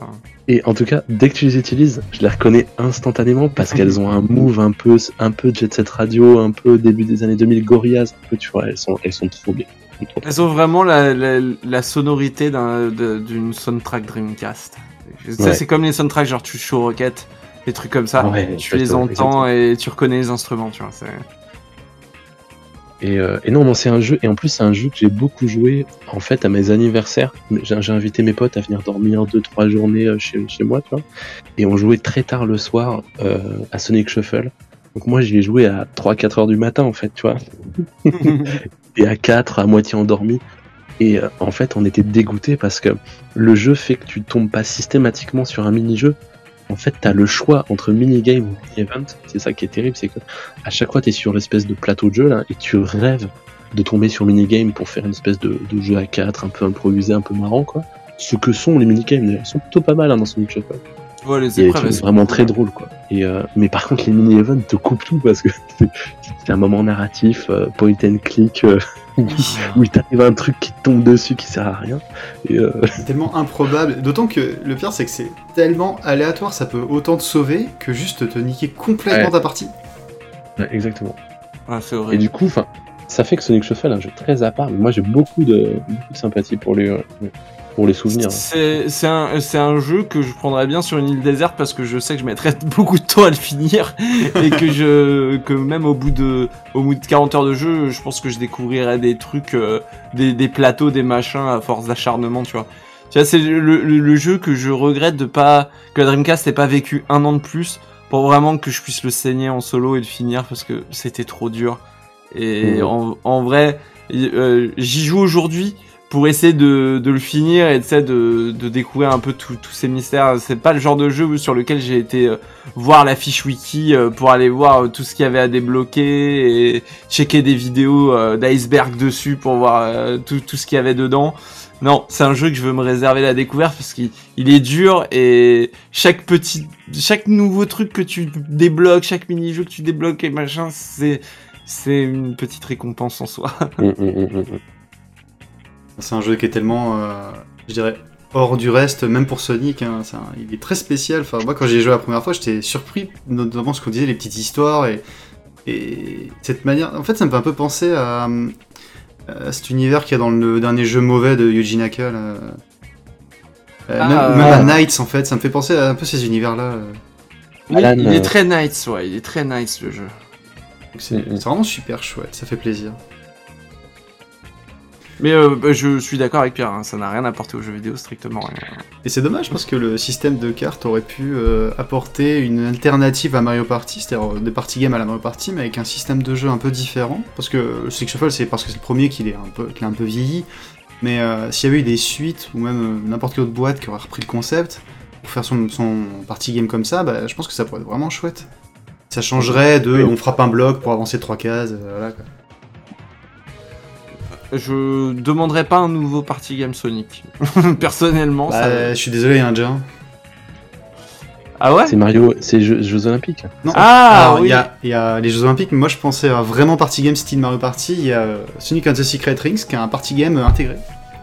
Ah mais oui, c'est vrai. Ah, c'est C'était vrai. vrai, il y a ça, il y a un Alors, jeu de loi. c'est des ouais. jeux à la Wiimote, mais. Alors, un jeu de loi. Non, il y avait plein de modes de jeu différents qui étaient très cool. Il y avait un jeu de bateau. Quand t'avançais dans les mini-jeux, tu pouvais avancer de X cases euh, selon ta position dans le mini-jeu. Enfin, c'est trop bien quoi. Moi j'ai passé pas mal de temps avec des potes. Il y a plein de gens qui parlent de ces mini-jeux justement de Secret Rings. Ah bon? Un truc de ouf. hein. Ouais, ouais. Bon, c'est- Ah, parce que c'est un peu obscur en vrai. Les, les gens, quand ils parlent de Secret Rings, ils parlent du fait que bah, c'est le gameplay dégueulasse, la Wiimote, blablabla. Ouais.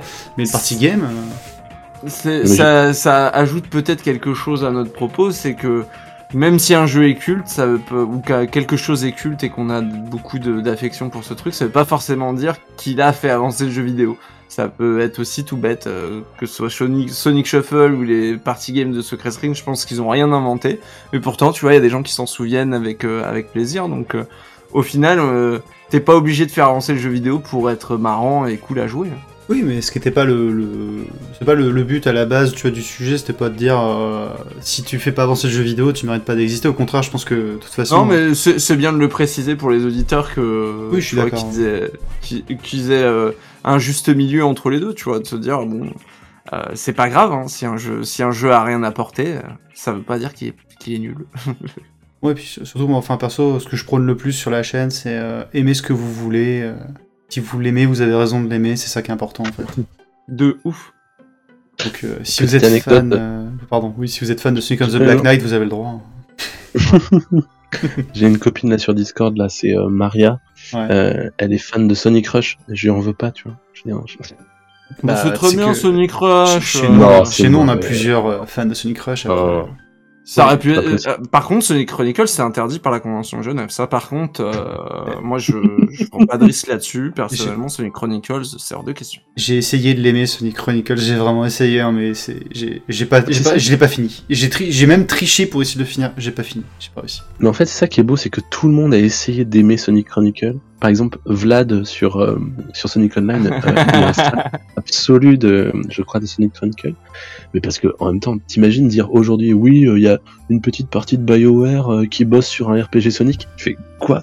Genre, Quoi? Qu'est-ce Bah, que c'est ça? En fait, de, de base, ça, ça a l'air alléchant comme ça, puis après, t'apprends que c'est un, c'est un studio américain qui a voulu faire un JRPG, qui a fait n'importe quoi, et c'est pas bien, c'est vraiment pas bien, je suis désolé. Moi, je pense que le seul vrai fan de Sonic Chronicles, c'est Ken Penders, parce qu'il est persuadé que c'est lui qui l'a écrit. Oui, c'est ça. Oui, c'est ça.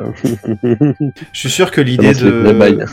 D'ailleurs, euh, vraie anecdote, hein, bien sûr, c'est, c'est lui qui a eu l'idée que l'attaque, ce serait la précision, hein, j'en suis certain. Oui, bien sûr. Personne n'aurait cette idée à part lui. Personne. Euh, il a inventé la, la DS aussi, Ken Penders aussi. Lui- si- Sinon, il n'y aurait pas eu de DS. euh. Bah, de toute façon, s'il n'y avait pas eu son projet, euh, s'il n'y avait pas eu son projet de film Sonic Armageddon, on n'aurait pas eu le film, hein, euh, c'est sûr et certain. Oh, bien sûr, évidemment. Putain, vraiment, quel tocard. Et encore, je suis pas sûr. Je sais pas si t'as lu tous les comics, mais j'ai vu des choses. hein. Euh, moi, tu sais, genre les comics, ça c'est à cause de Sonic Mega Collection ou Sonic Gems Collection où t'avais les covers. Et Ouais. quand j'ai vu qu'il y avait des covers où ils reprenaient Sonic Adventure, ça y est, moi j'ai foncé dedans et j'en ai lu pas mal. Et euh, honnêtement, je pense que c'était mieux que je comprenais pas très bien, aussi bien l'anglais qu'aujourd'hui. Tu vois? Il y a des choses. euh, pff, Ouais, parce que c'est- pour moi c'était dur à lire parce que vraiment euh, j'avais pas un niveau. Enfin, j'avais un. À l'époque, j'étais je devais avoir euh, ouais, 15 ans. J'avais un niveau d'anglais de, de, de fin de collège, quoi. Et, euh, et euh, j'arrivais à suivre, mais je me souviens qu'il y avait des, il y avait des bulles de texte où j'étais là, wow, qu'est-ce qu'il raconte, tu vois Genre, je zappais un peu. Et je pense que j'ai bien fait de zapper parce que je pense que je me suis épargné vraiment, vraiment beaucoup de choses un peu cringe. Bah, particulièrement les Penders, euh, qui- ça a duré jusqu'à 2006. Il a fait quelques petits trucs sympas, hein, mais euh, je sais pas si t'as vu des trucs comme euh, Chaos Knuckles.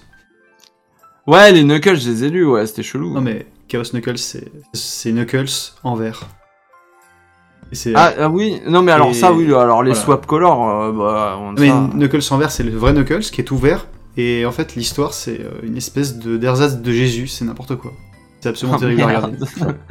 ah dur.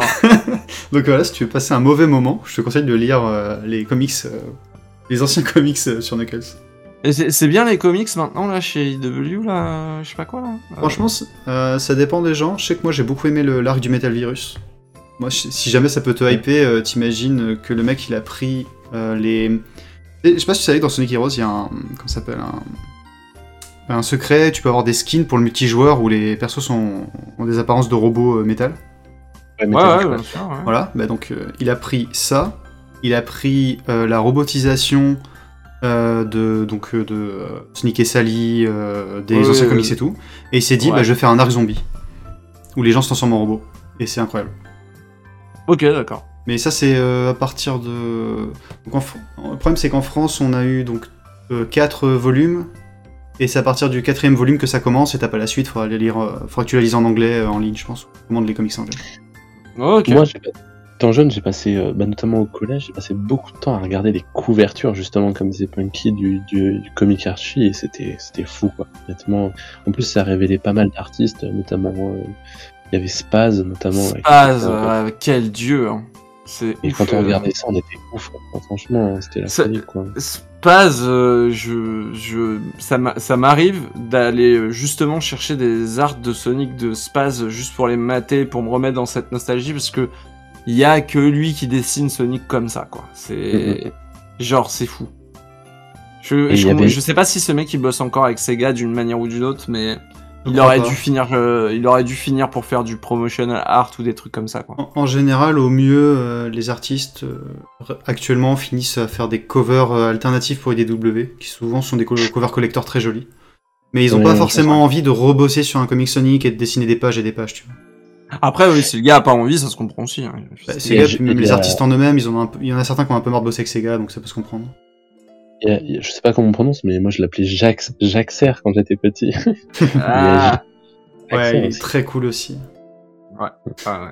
Mais nous allons revenir sur euh, le sujet original. On, on digresse trop. hein. On va faire 10 podcasts. Hein, ça. Non, non, pas de souci. non, mais moi j'aime bien les digressions parce que tu vois, là, il y a des gens certainement qui ne connaissent pas les anciens, com- les anciens artistes comme Spaz ou. Euh, disait euh, Jaxer, ouais. Bah, c'est l'occasion. Ou Ken Penders. Non.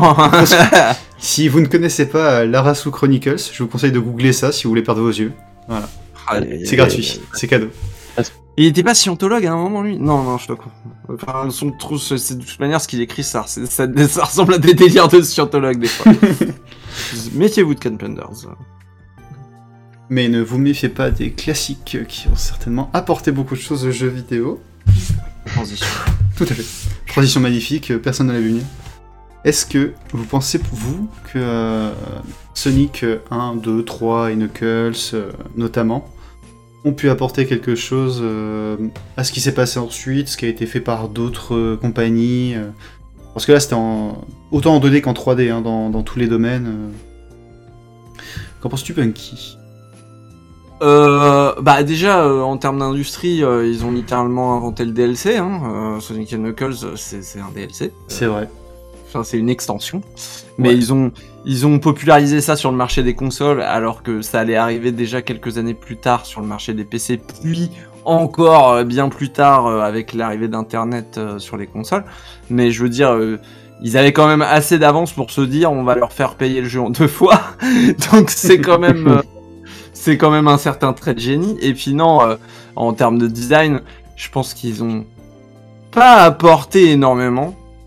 Ils ont apporté des choses, ils ont apporté des choses, mais euh, c'est plus euh, de l'ordre de la, de la, ouais, euh, de perfectionner des choses qui existaient déjà, de perfectionner, enfin de, de, de donner une alternative de design à quelque chose qui était très répandu. Le jeu de plateforme c'est Mario Bros. Je pense qu'on est tous d'accord là-dessus. Ouais. Et, et avec Sonic, il y avait quelque chose de l'ordre de. Euh, je pense que par exemple, vous allez voir mon raisonnement, mais pour, pour moi, euh, Sonic, sur les mouvements de balancier, sur la physique, sur, euh, sur tout ce qui est inertie, sur tout ce qui est.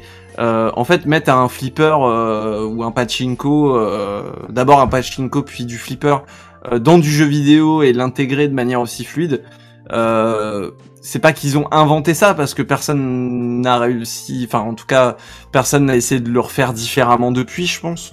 Et peut-être que c'est un peu trop une marque de fabrique de Sonic, genre tu fais ça, tu Euh, es en train de euh, faire c'est un, ça, un Sonic à côté quoi. euh, C'est ça, il y a eu d'autres jeux, hein, il y a eu d'autres jeux dans, qui, qui essayaient de mixer les deux et qui ressemblaient pas à Sonic, je pense à, il y a, il y a quelques temps, il y a le euh, Yoku's Island, euh, Express, c'est ça, Yoku's Island Express, qui était un jeu moitié jeu de flipper, moitié machin. C'est un Je jeu indé? à- connais pas. C'est un jeu indé, ouais, je crois, je crois que c'était un, ou un petit jeu en tout cas. T'avais le Yeah, euh, de qui avait été édité par Sega d'ailleurs. Ah, Euh, yeah, oui, oui, je l'ai, ouais. La fureur du lapin mort, euh, qui euh, reprenait beaucoup de Sonic aussi, tu vois, euh, dans son design, qui avait bien compris ce que Sonic pouvait apporter au jeu 2D. Mais après, fondamentalement, ils ont pas, euh, ils ont pas réinventé la, la roue pour faire un, un jeu de mots. Ils ont pas réinventé la boule. hein. Euh, et puis, euh, et, et je pense que c'est surtout prendre un truc qui existe déjà et en faire euh, leur truc à eux. Et, et voilà, je pense que euh, ils ont apporté ça. Après, euh, peut-être en, en termes de positionnement de mascotte aussi, mais si on parle de jeu pur, je pense que il y y a des bonnes idées de design, des choses comme ça, mais rien, rien de fonda- fondamentalement. Euh, Si tu veux, bah, tu- toi, qu'est-ce que t'en penses, Pierre? Parce que moi, moi, moi j'essaie de, de le voir euh, le plus- du, du plus global possible, mais c'est vrai que je vois pas euh, comme ça une avancée particulière.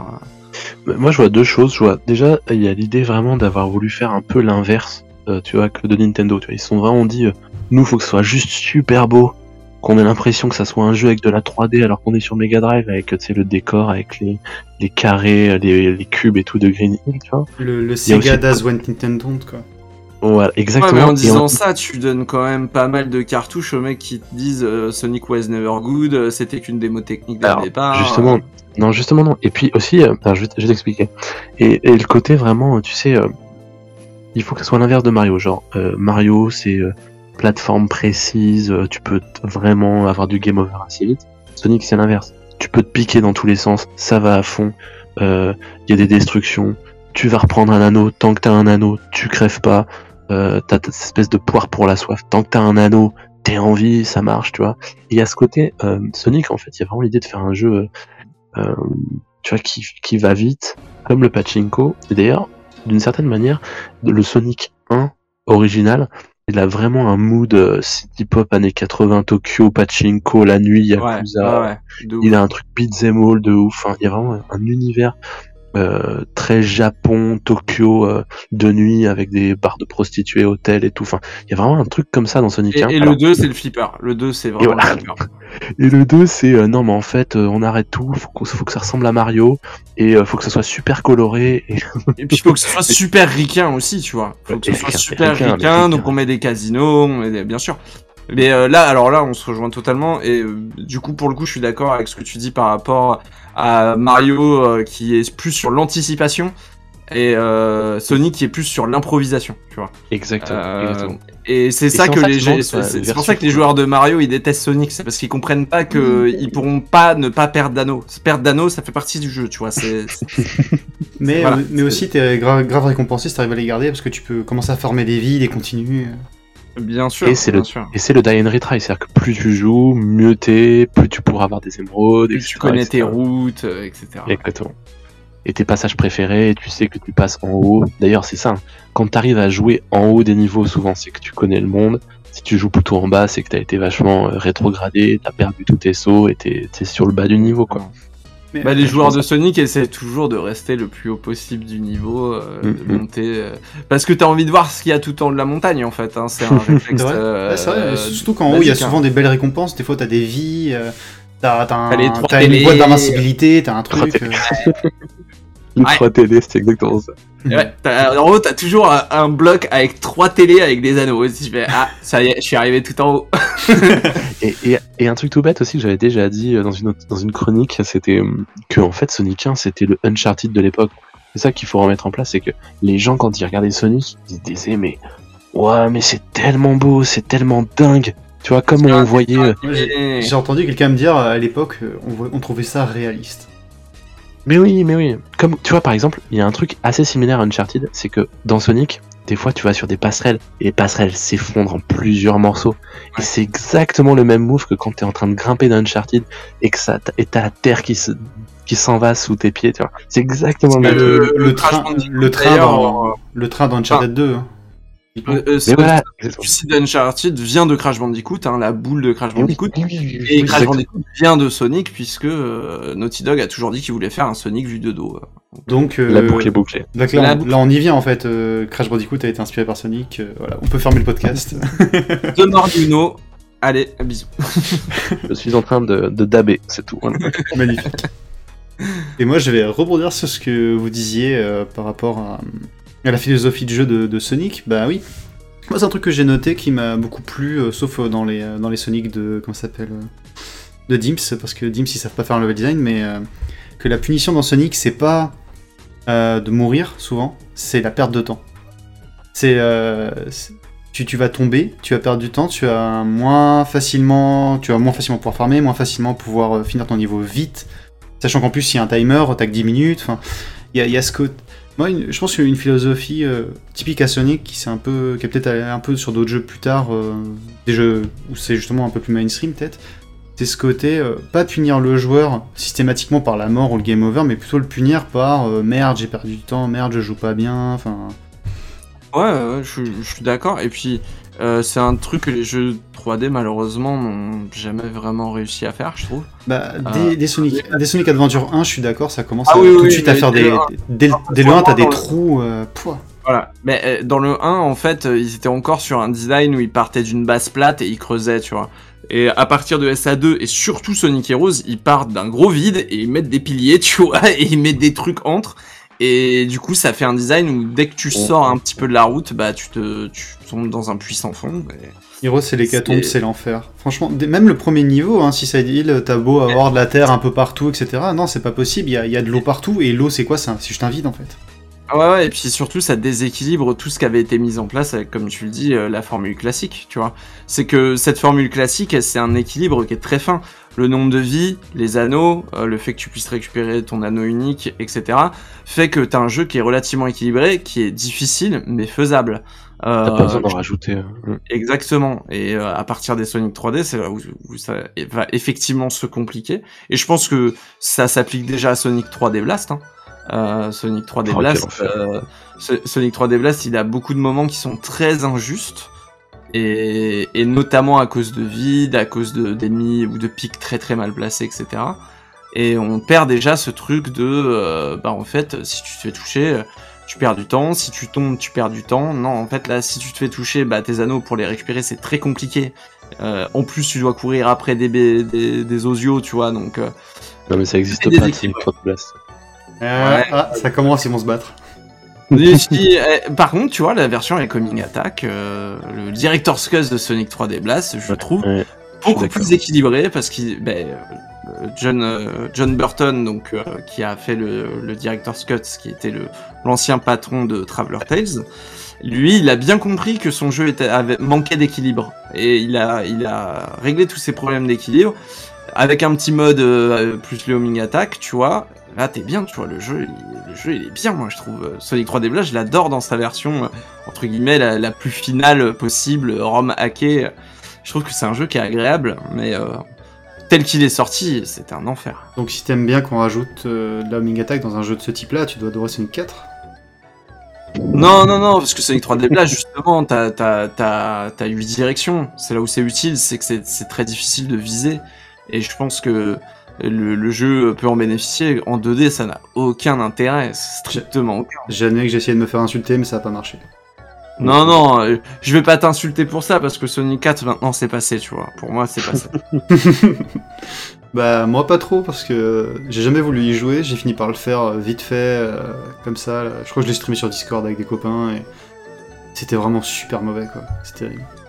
Je pense que Sonic Mania, par pardonne largement deux épisodes de Sonic 4. S'ils avaient sorti le troisième, j'aurais pas dit. Mais ils se sont arrêtés avant, ils ont sorti Sonic Mania, donc je pense qu'on on peut dire ok, faute, euh, faute euh, avouée à moitié pardonnée.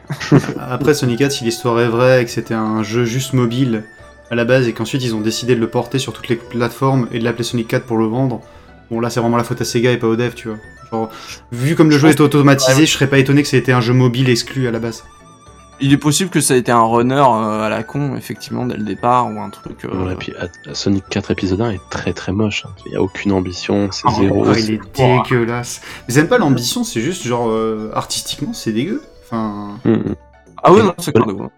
J'ai un peu de tendresse pour Sonic 4 épisode 2, parce qu'il y a des trucs qui sont sympas dedans, franchement. Mais, bah, le 4 épisode 2, c'est déjà plus un projet qui de base devait être prévu vraiment, comme il faut. Euh, je veux dire le remake de Sonic Advance 3 ah, c'est un peu ça. Un peu... Ouais, tu, tu, tu, dis ça parce qu'il y a, y a un système de duo. Ah, j'ai ouais, pas joué. un peu la même mécanique de duo. J'ai pas joué moi au Advance euh, ni, à, ni à Sonic 4 épisode, épisode 2 donc. Euh... Sonic Advance 1 parce qu'il est bien, mais les deux autres ils sont, ils sont largement euh, dispensables. En fait, on a tous fait Sonic Advance 1 parce qu'il est sorti sur Game Boy euh, quasiment au début de la console et c'était génial. Ouais. C'est tout, tu vois. Un Mais Sonic le problème, c'est portable, que c'est pas, euh, un- c'est pas un bon jeu, quoi. C'est pas un bon jeu. Euh, franchement, euh, j'aime Ah, bien le dernier niveau. J'aime bien le dernier niveau qui reprend les boss euh, des, des premiers. Oui, Sonic. non, mais Il y a une volonté de faire bien, tu vois. Il y, a, il y a quand même une volonté de faire bien. Ouais, mais justement, pas- on, on en revient à ce que- ce que j'ai- ce qu'on disait avant. euh, il a quand même le gros défaut d'avoir beaucoup de trous et de punitions par la mort euh, Ah, énormément. clairement, c'est pas exécuté parfaitement, loin de là. hein. Et c'est fait par un. Il faut s'y rappeler que c'est fait par un studio euh, externe. C'est fait par Dims qui a, fait beaucoup beaucoup de partenariats avec Sega. En gros, euh, eux c'était plutôt. au début, c'était d'abord faire des jeux sur portable. Puis après, ça a été de faire les euh, versions, les sous-versions entre guillemets des, des jeux principaux. Genre, ils ont fait le Unleash sur Wii. Ils ont fait le Lost World sur 3DS, etc. Euh, Un- Unleash sur Wii que je préfère largement la version 3.6. Alors ça c'est un... Moi je, je les aime de manière assez égale, même si je préfère un petit peu la version HD, mais c'est un débat qui est, euh, qui est assez, euh, qui est assez répandu quoi entre les deux. Oui, bah, je sais pas, euh, c'est la version prolo, tu vois, c'est. J'aime bien. C'était la, mienne- bien. c'était la mienne aussi, moi j'avais la Wii. Yeah. Bah, Je- euh, oui, craqué. euh, oui, craqué. c'est comme le, après- comme les, les gens qui ont connu Sonic Rush sur DS parce qu'ils avaient, un- surtout parce qu'ils avaient un linker et que sinon ils auraient jamais acheté un Sonic de leur vie, tu vois. Et t'as envie de leur dire, euh, trop cool, trop cool, mec. T'as bien fait, vas-y. Bien. Moi, j'ai fait, moi, j'ai fait Sonic Unleash sur PS2, hein. Attention. hein. Oh là Ouais, bah, la sous-version de la sous-version, c'est parfait. Et il n'y a pas de honte. Vous savez quoi? Moi, mon premier Sonic, c'est Sonic Master System. Donc, voilà, mais- Sonic Master System. Et avant, moi, mon premier Spin Dash, je l'ai fait en 93, ok Donc, euh, et, et je pouvais pas récupérer mes anneaux. hein. Mon premier spin dash, ils appelaient même pas ça un spin dash. Ouais, nous, on appelait ça la Super Boule quand on Parce était que dans, bah, tu sais, dans Heroes, ils appellent pas ça un spin dash, ils appellent ça un rocket axle. Parce que c'est Ah ouais, juste un spin dash où les autres te poussent, mais voilà, c'est pas un spin dash. ok. un Spin Dash avec une moustache. euh. Exactement. Et bah, du coup, on peut peut-être enchaîner justement sur les, aventures. Tu avais déjà bien abordé le sujet tout à l'heure euh, par rapport euh, comment le level design est pensé, etc. Et, par contre, là, je pense que peut-être sur la manière de, faire de la plateforme 3D, il y a peut-être eu de l'influence. de la part de Sonic vers, envers d'autres, etc. Parce qu'il est quand même arrivé en 98, sachant que je pense que l'âge d'or de la plateforme 3D, c'est sûrement l'époque euh, bah, GameCube, Xbox, PS2, euh, Cast. Oui, oui. Et Ah, puis alors là, c'est ma, alors là, c'est ma période, mec. euh, Je vais, eh, t'es, t'es vraiment prêt à ce que je bavarde parce que Euh, ben, vas-y, vas-y, et juste euh, si Pierre peut parler aussi. euh, je- j'ai passé un an avec un euh, Ah ouais donc euh, c'est- ouais ouais la, la plateforme 3D cette période là en particulier ouais je l'ai raté ton bouquin ou. euh, sorti euh, non il est pas sorti parce que euh, il se trouve que j'ai fait une chaîne YouTube et qu'elle a commencé à marcher et que j'ai ah bah merde Et l'é- tu l'écrivais quand alors? Euh, je l'écrivais euh, juste avant que ma chaîne YouTube euh, pète un peu. Voilà. Donc en Et- 2016-2017 vers là ouais je l'ai potassé entre 2017 et 2018 euh, et j'ai arrêté. J'ai pas écrit dedans depuis 2019 je crois un truc comme ça mais ça sortira un jour quand j'aurai le temps de le finir. C'est pas pressé. Mais et ouais du coup pour le coup les alors d'abord minimiser euh, par rapport à ce qui est sorti à côté donc je parle évidemment de la sainte trilogie Jack Sly Ratchet. Mm. et aussi mais ça c'est un cas à part de Mario. Mais bon Mario Sunshine c'est vraiment un cas à part donc euh, je, voilà je le mets de côté. Euh, Sonic Adventure a pas apporté grand chose Mm. euh, que ce soit le 1 ou le 2 ils ont pas apporté grand chose à cette catégorie de jeu mais parce que les autres ont tellement fait juste derrière tu vois c'est que en fait si les autres étaient pas sortis ça aurait été vraiment du génie, tu vois. Mais les ceux qui sont sortis un an, deux ans derrière après, donc euh, les les Sly, les les Jack et les Ratchet, ils ont tout réinventé. Ils ont tout réinventé et ils ont fait du platformer 3. Ils, en fait, ils ont sorti le platformer 3D de la plateforme 3D. Ils en ont fait autre chose. Ils en ont fait un truc accessible, mainstream. Ils l'ont vendu avec euh, des phases d'infiltration pour Sly, avec euh, du shoot pour Ratchet, avec euh, de l'open world pour Jack et et et ouais, peut-être que celui qui en aura repris le plus, c'est encore une fois Naughty Dog avec Jack, qui a bien compris que avoir un univers cohérent tel qu'il est dans Sonic Adventure, euh, je parle des Adventure Field évidemment, donc un univers cohérent, vivant, dans lequel tu vas te balader entre les épreuves, euh, on va dire, de, de dextérité et donc plus d'action. Euh, c'est intéressant pour la narration. ça, le, ça le rend peut-être plus mémorable, c'est ça que tu veux dire? Exactement, ça le rend plus vendable aussi en termes de marketing, parce Mhm. que parce que parce que tu te rapproches du cartoon, tu te rapproches du film d'animation.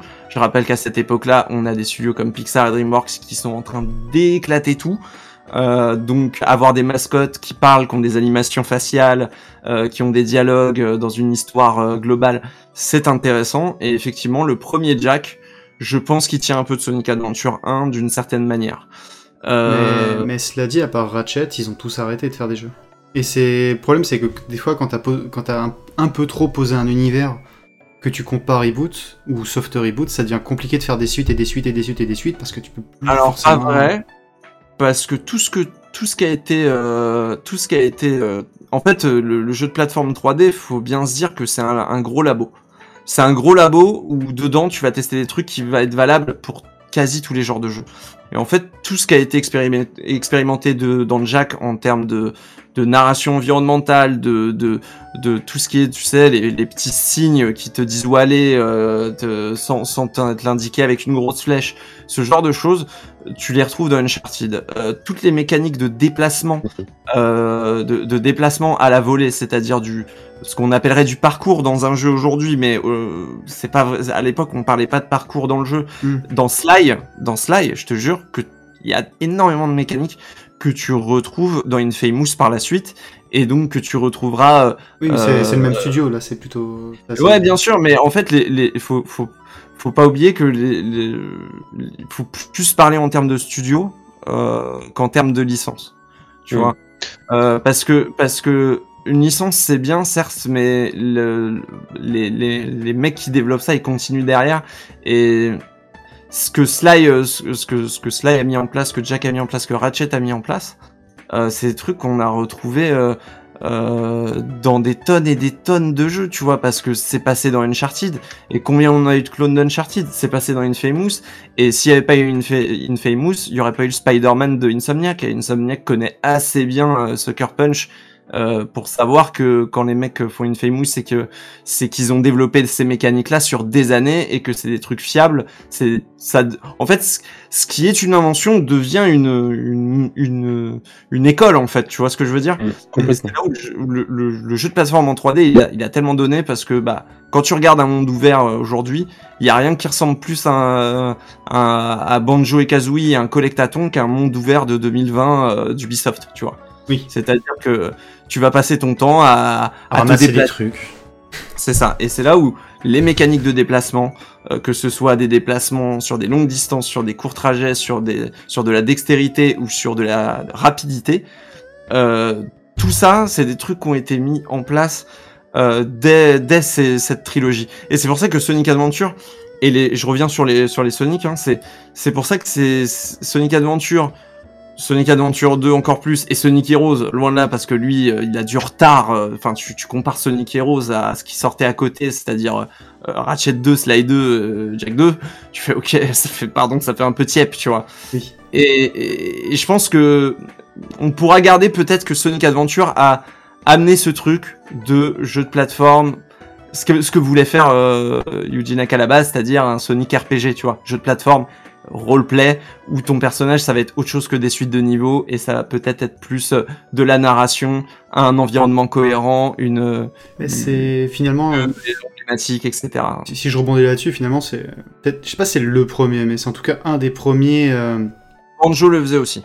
Oui, très non, clairement, mais... je... Banjo à sa manière le faisait aussi. Oui, mais je voulais dire euh, premier sur le fait de, d'essayer de faire un truc un peu comme un film, parce que finalement, ce Adventure, un de ses premiers jeux à, à vouloir euh, avoir une mise en scène de film au sein de son propre jeu, quoi. Même si évidemment ça marchait que quasiment dans les CGI, mais le reste, il y avait une tentative, les mouvements de caméra, etc. C'était, euh, il y avait quand même une grosse ambition de, de faire de la, de la vraie mise en scène, quoi. Global de l'industrie. C'était un trend global de l'industrie. T'avais la PlayStation qui était arrivée avec Resident Evil, MGS, faire du jeu vidéo un truc aussi aussi euh, euh, sophistiqué que le cinéma, c'était un trend global. Et, Fantasy aussi. Hein. Et Final Fantasy aussi, euh, mm. effectivement, et plein d'autres. Hein. Mais euh, c'était un trend global. Euh, c'est pour ça qu'on a eu Apocalypse avec Bruce Willis sur PlayStation. Autant que c'est pour ça qu'on a eu Final Fantasy 10 par la suite et même même le même dès le 8, ça commence à devenir vraiment ciné ciné. Euh, donc, euh, et puis euh, même les cinématiques du set. Enfin, FF c'est un super exemple pour ça aussi. Et je pense que Yuji Naka avec sa petite idée de on veut on veut faire un truc avec des cutscenes et machin, il, il a pas vraiment inventé la roue non plus. Je pense que c'est plus dans le, dans le côté cohérent de l'univers, dans le côté euh, euh, t'as un monde ouvert qui interagit avec les niveaux, les personnages euh, interagissent entre eux et il y a peut-être une idée aussi qui est intéressante, c'est la multiplicité des personnages. Euh, qu'on n'avait pas vraiment non plus, euh, et, mais qui est pas devenu une, tu vois, qui est pas devenu une constante. C'est devenu. Euh, non, c'est pas devenu une constante, mais, mais je pense que les, les, scénarios qui se croisent comme ça, peut-être que ça a été repris ailleurs. J'ai pas d'idée en tête là tout de suite, mais euh, l'idée ouais. de jouer plusieurs persos et de temps en temps tu vas croiser les autres et bah, puis à la fin bah tu comprends tout parce que t'as as vu le point de vue de tout le monde. Ah ouais, mais Sonic 3 Knuckles le faisait déjà, tu vois. Oui, mais euh, Sonic Adventure l'a fait en plus. Ouais, après, forcément, Sonic Adventure, c'est surtout en plus gros, quoi. échelle. Pour rebondir hein, sur ce que tu disais, euh, Punky, hein, déjà là pour parler de ce qu'on venait de dire, effectivement, il y, y a, vraiment un truc sur, euh, sur essayer de faire du jeu, du jeu à grande histoire. Sonic Adventure 1 et 2 font vachement ça, en reprenant en plus vachement des, tu vois, des, des images très fortes de l'animé japonais. Je veux dire, Shadow qui sort de sa capsule, c'est Akira, tu vois, ou, le Death Egg dans les airs.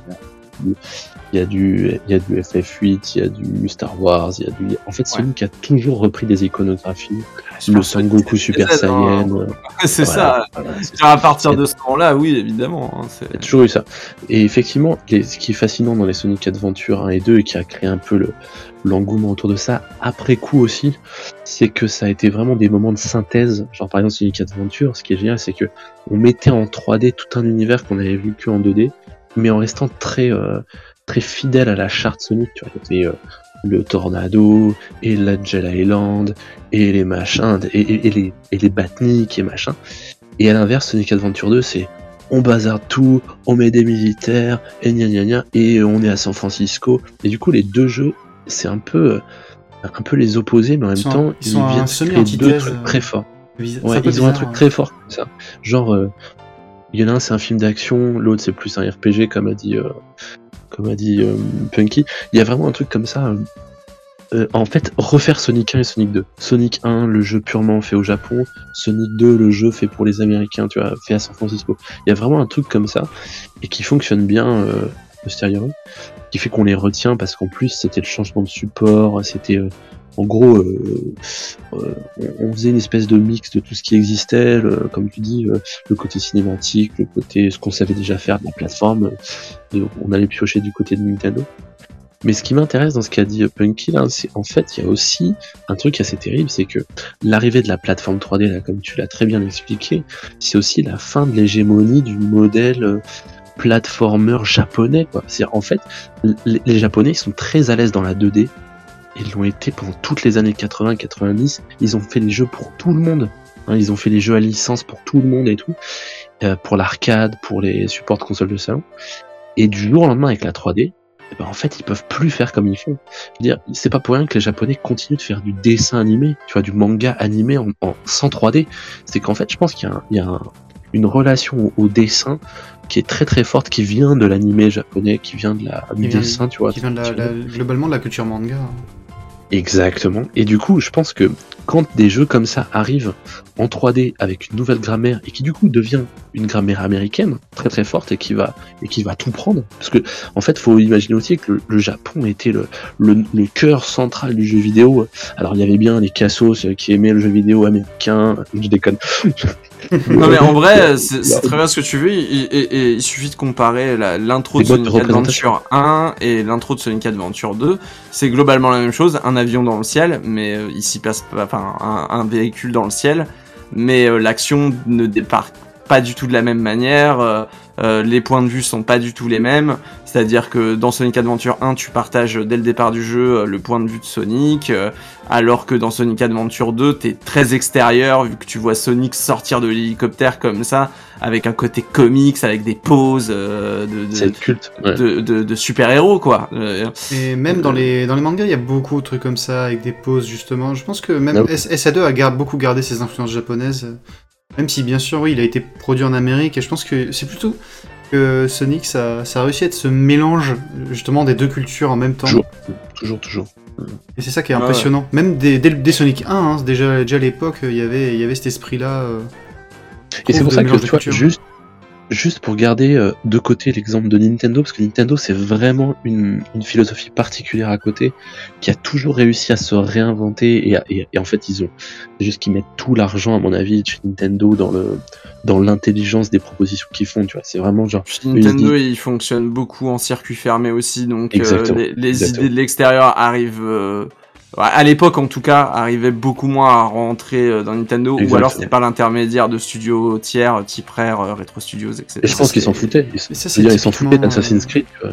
Ça, c'est typiquement les trucs à cause de l'influence de. Bon, je reviens là-dessus, mais euh, l'influence de Miyamoto était très forte chez Nintendo. Vraiment, le... peut-être. Je sais pas si encore aujourd'hui c'est le cas en interne, mais à l'époque c'était vraiment Dieu le gars. Et quand arrivaient des designers, lui il faisait tout pour qu'ils essayent pas de reproduire des choses qu'ils ont aimées dans les jeux qu'ils ont aimés mais vraiment qu'ils prennent une idée, un objet, un truc, et qu'ils en fassent, ils, ils, étendent autour pour en faire un jeu. C'est l'idée de Pikmin, c'est l'idée de, de pas ah, mal à l'époque, euh, ils faisaient, ils, faisaient de la R&D, tu vois, genre ils faisaient de la R&D, c'est-à-dire que ils étaient pas là pour faire ce qui marche, ils étaient là pour inventer des nouveaux trucs et et, et les, les, studios de R&D étaient des studios de R&D et non pas des studios de jeux vidéo comme actuellement chez Nintendo où les, les studios de R&D sont des studios qui sortent des jeux, qui sortent des, de, un Kirby par an ou un Yoshi à la con. Euh, voilà, là, là, c'était des studios qui passaient parfois trois ans à bosser sur un concept, quoi. Et donc, c'était, c'est une philosophie qui était relativement différente. Et pour le coup, l'innovation, elle était presque, elle était presque euh, obligatoire dans ce contexte-là. Euh, mais pour, pour, revenir sur, euh, sur Sonic Adventure, peut-être ce qu'il a ajouté, et je dis bien peut-être parce que c'est vraiment en y repensant à la volée, c'est l'inclusion des, des activités annexes dans le, le platformer. C'est-à-dire euh, les Chao, la pêche avec Big, euh, ce genre Ouais. de choses. Euh, que, qui est vrai, qui va être symptomatique des platformers qui vont suivre. Euh, que ce soit Ratchet, Sly, Jack, euh, euh, tout ça, ils ont tous leur dose de mini-jeux à côté. Oui, c'est là. euh, il y a pour vraiment varier. beaucoup de mini-jeux. Il faut, il faut, Enfin, la faut pas que le joueur gameplay, en fait. s'ennuie. Il faut jamais que le Voilà, joueur s'ennuie, on en rajoute. Mais S1 a imposé le gameplay varié en disant tu peux plus faire Banjo et Kazooie et faire pendant euh, 8 heures la même chose. Tu vois Il Ouais. faut que ton, ton truc soit varié, il faut que tu aies plusieurs personnages jouables ou que tu aies plusieurs gameplays. La pêche, c'était vraiment une idée de merde, mais au final, euh, qu'est-ce qui différencie la pêche euh, dans Sonic Adventure euh, de tous les mini-jeux de course à la con de Sly ou de. Mais ça, c'est pas que la, que la pêche. Tu vois, si je reprends ton argument, euh, c'est. Enfin, je suis tout à fait d'accord avec toi. C'est plein de choses. C'est t'as t'as le, le snowboard, t'as le tornado, Voilà, euh, exactement. des, des mini-jeux, il y en a d'autres. Il- Enfin, il, a, il a peut-être apporté ça, même si Rayman 2, qui est sorti euh, quelques, quelques mois plus tôt, euh, avait aussi un petit peu ce truc-là. Ouais, mais c'est vrai, ouais, mais c'est vrai dire, que vois, Sonic si- Adventure, c'est le jeu qui fait tout, quoi. C'est Et le jeu si- qui fait tout, il fait. Si on est à quelques mois de sortie près, j'ai envie de dire, s'ils le font à peu près en même temps, j'ai envie de dire, ils ont en même temps apporté la chose ensemble, tu vois. Oui, oui, non, mais c'est pour être, euh, pour être tatillon et voilà, les deux jeux étaient développés euh, côte à côte et c'était deux adaptations en plus de, de mascotte 2D à la 3D. Euh, donc c'est pour ça aussi que c'est intéressant de voir à quel point ils ont tous eu des idées similaires qui étaient des idées logiques au final, hein, qui étaient des idées logiques et et je pense que là on parle pas d'innovation, on parle juste d'amélioration, d'optimisation du jeu quoi. Et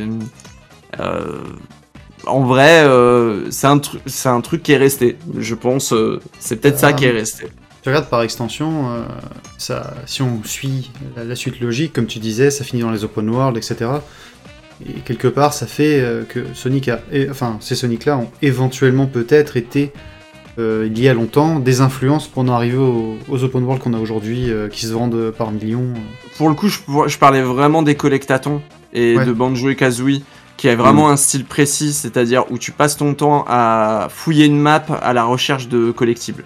Et ça, c'est un truc que tu fais beaucoup dans les jeux Ubisoft. C'est des trucs que tu fais dans, le, dans Spider-Man. Dans, dans le dernier Spider-Man, tu fais ça aussi. Ouais. Tu vas, euh, tu vas euh, compléter des quêtes, tu vas chercher des sacs à dos, tu vas machin.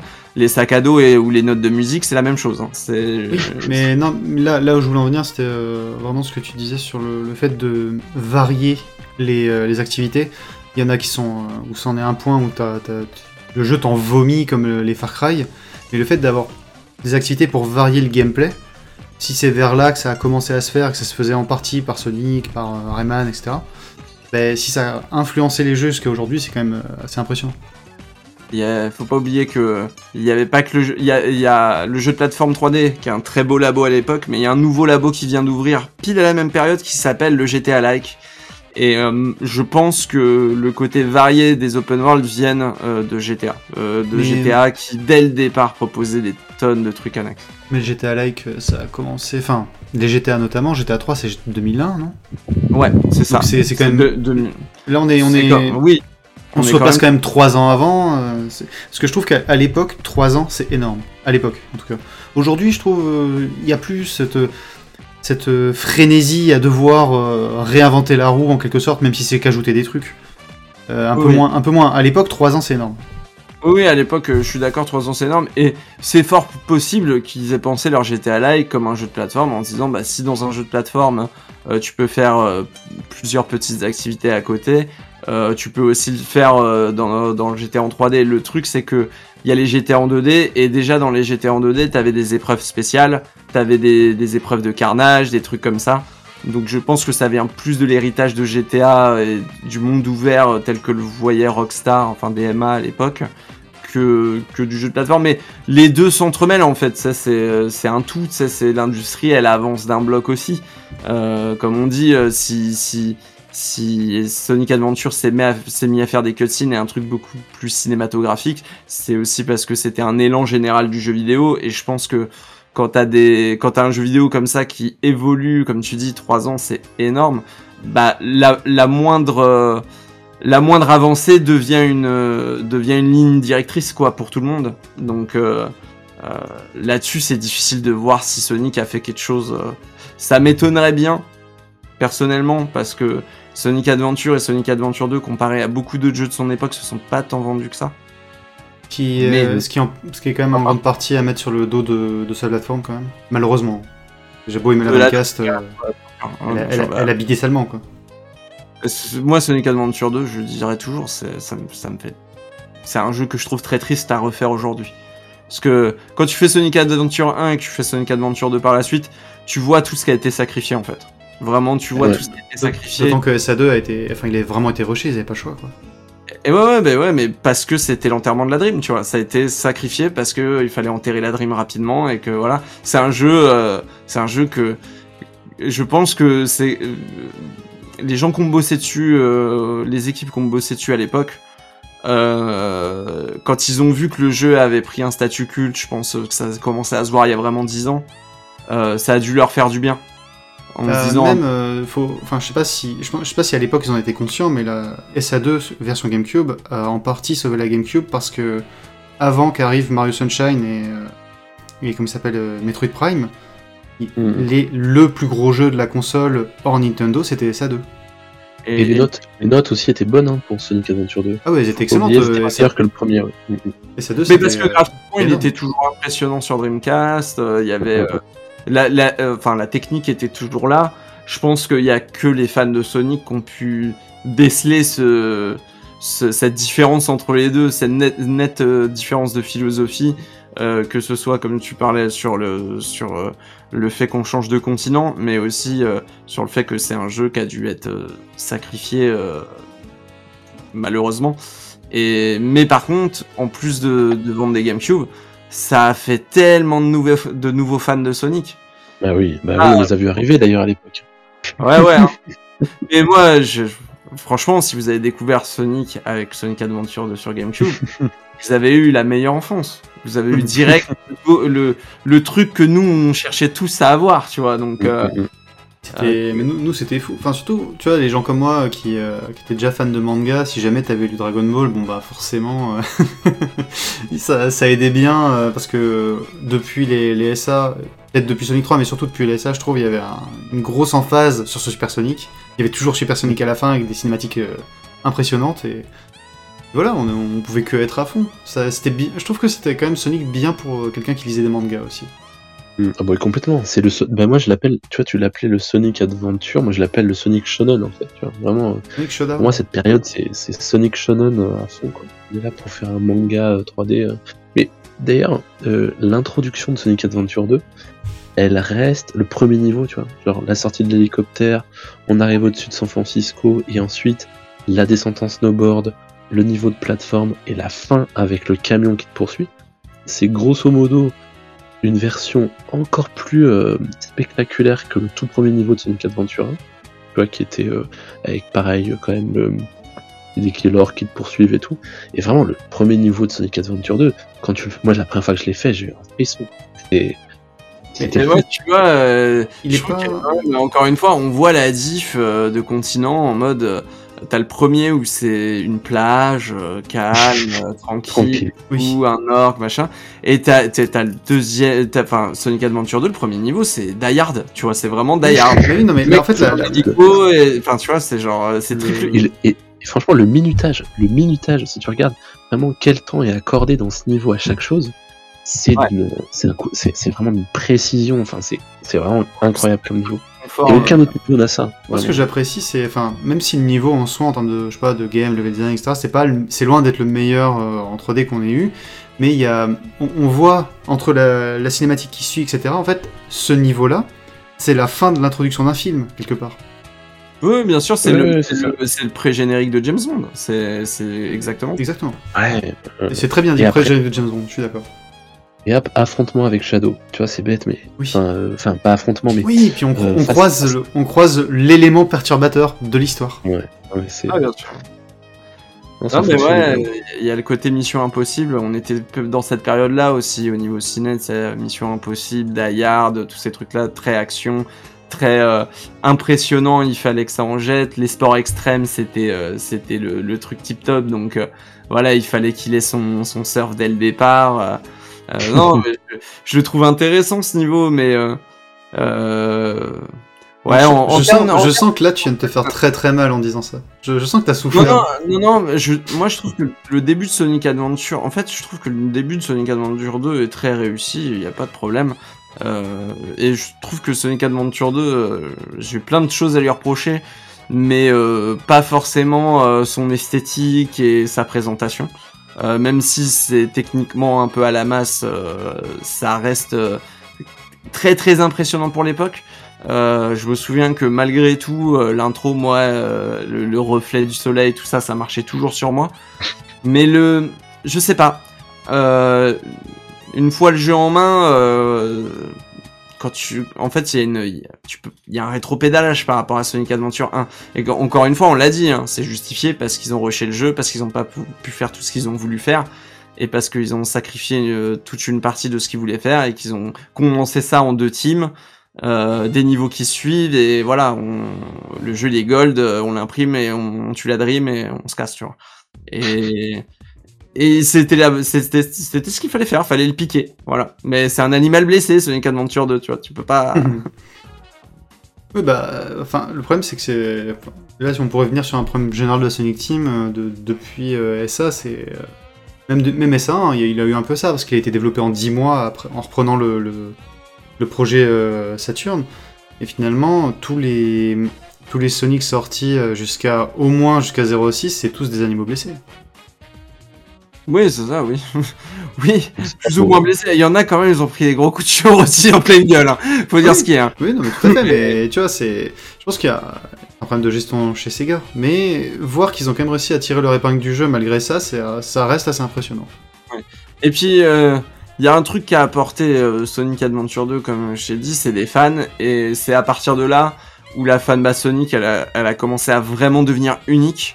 Parce qu'il n'y avait aucune licence comme ça qui rassemblait autant de mecs de 4 qui, qui, qui avaient joué à Sonic en 92-93 que de mecs qui avaient 13 ans et qui étaient en train de découvrir le truc. Et il y avait des sorties et tout le monde s'y intéressait autant et tout le monde tu vois. Et là pour le coup on revient sur la fanbase mais je pense que ouais si, si- les, les fanbases compliquées je vais, je vais utiliser le terme compliqué pour être très poli et très euh, voilà euh, très bienveillant mais les fanbases compliquées avec des joueurs qui sont pas contents, euh, qui s'embrouillent entre eux, qui s'embrouillent avec l'éditeur, qui, qui, qui veulent un truc, quand on leur donne, ils aiment pas ça, euh, voilà. Je pense que ça a commencé avec ça aussi, et parce que Sonic Adventure 2 a été une rupture euh, euh, de partout.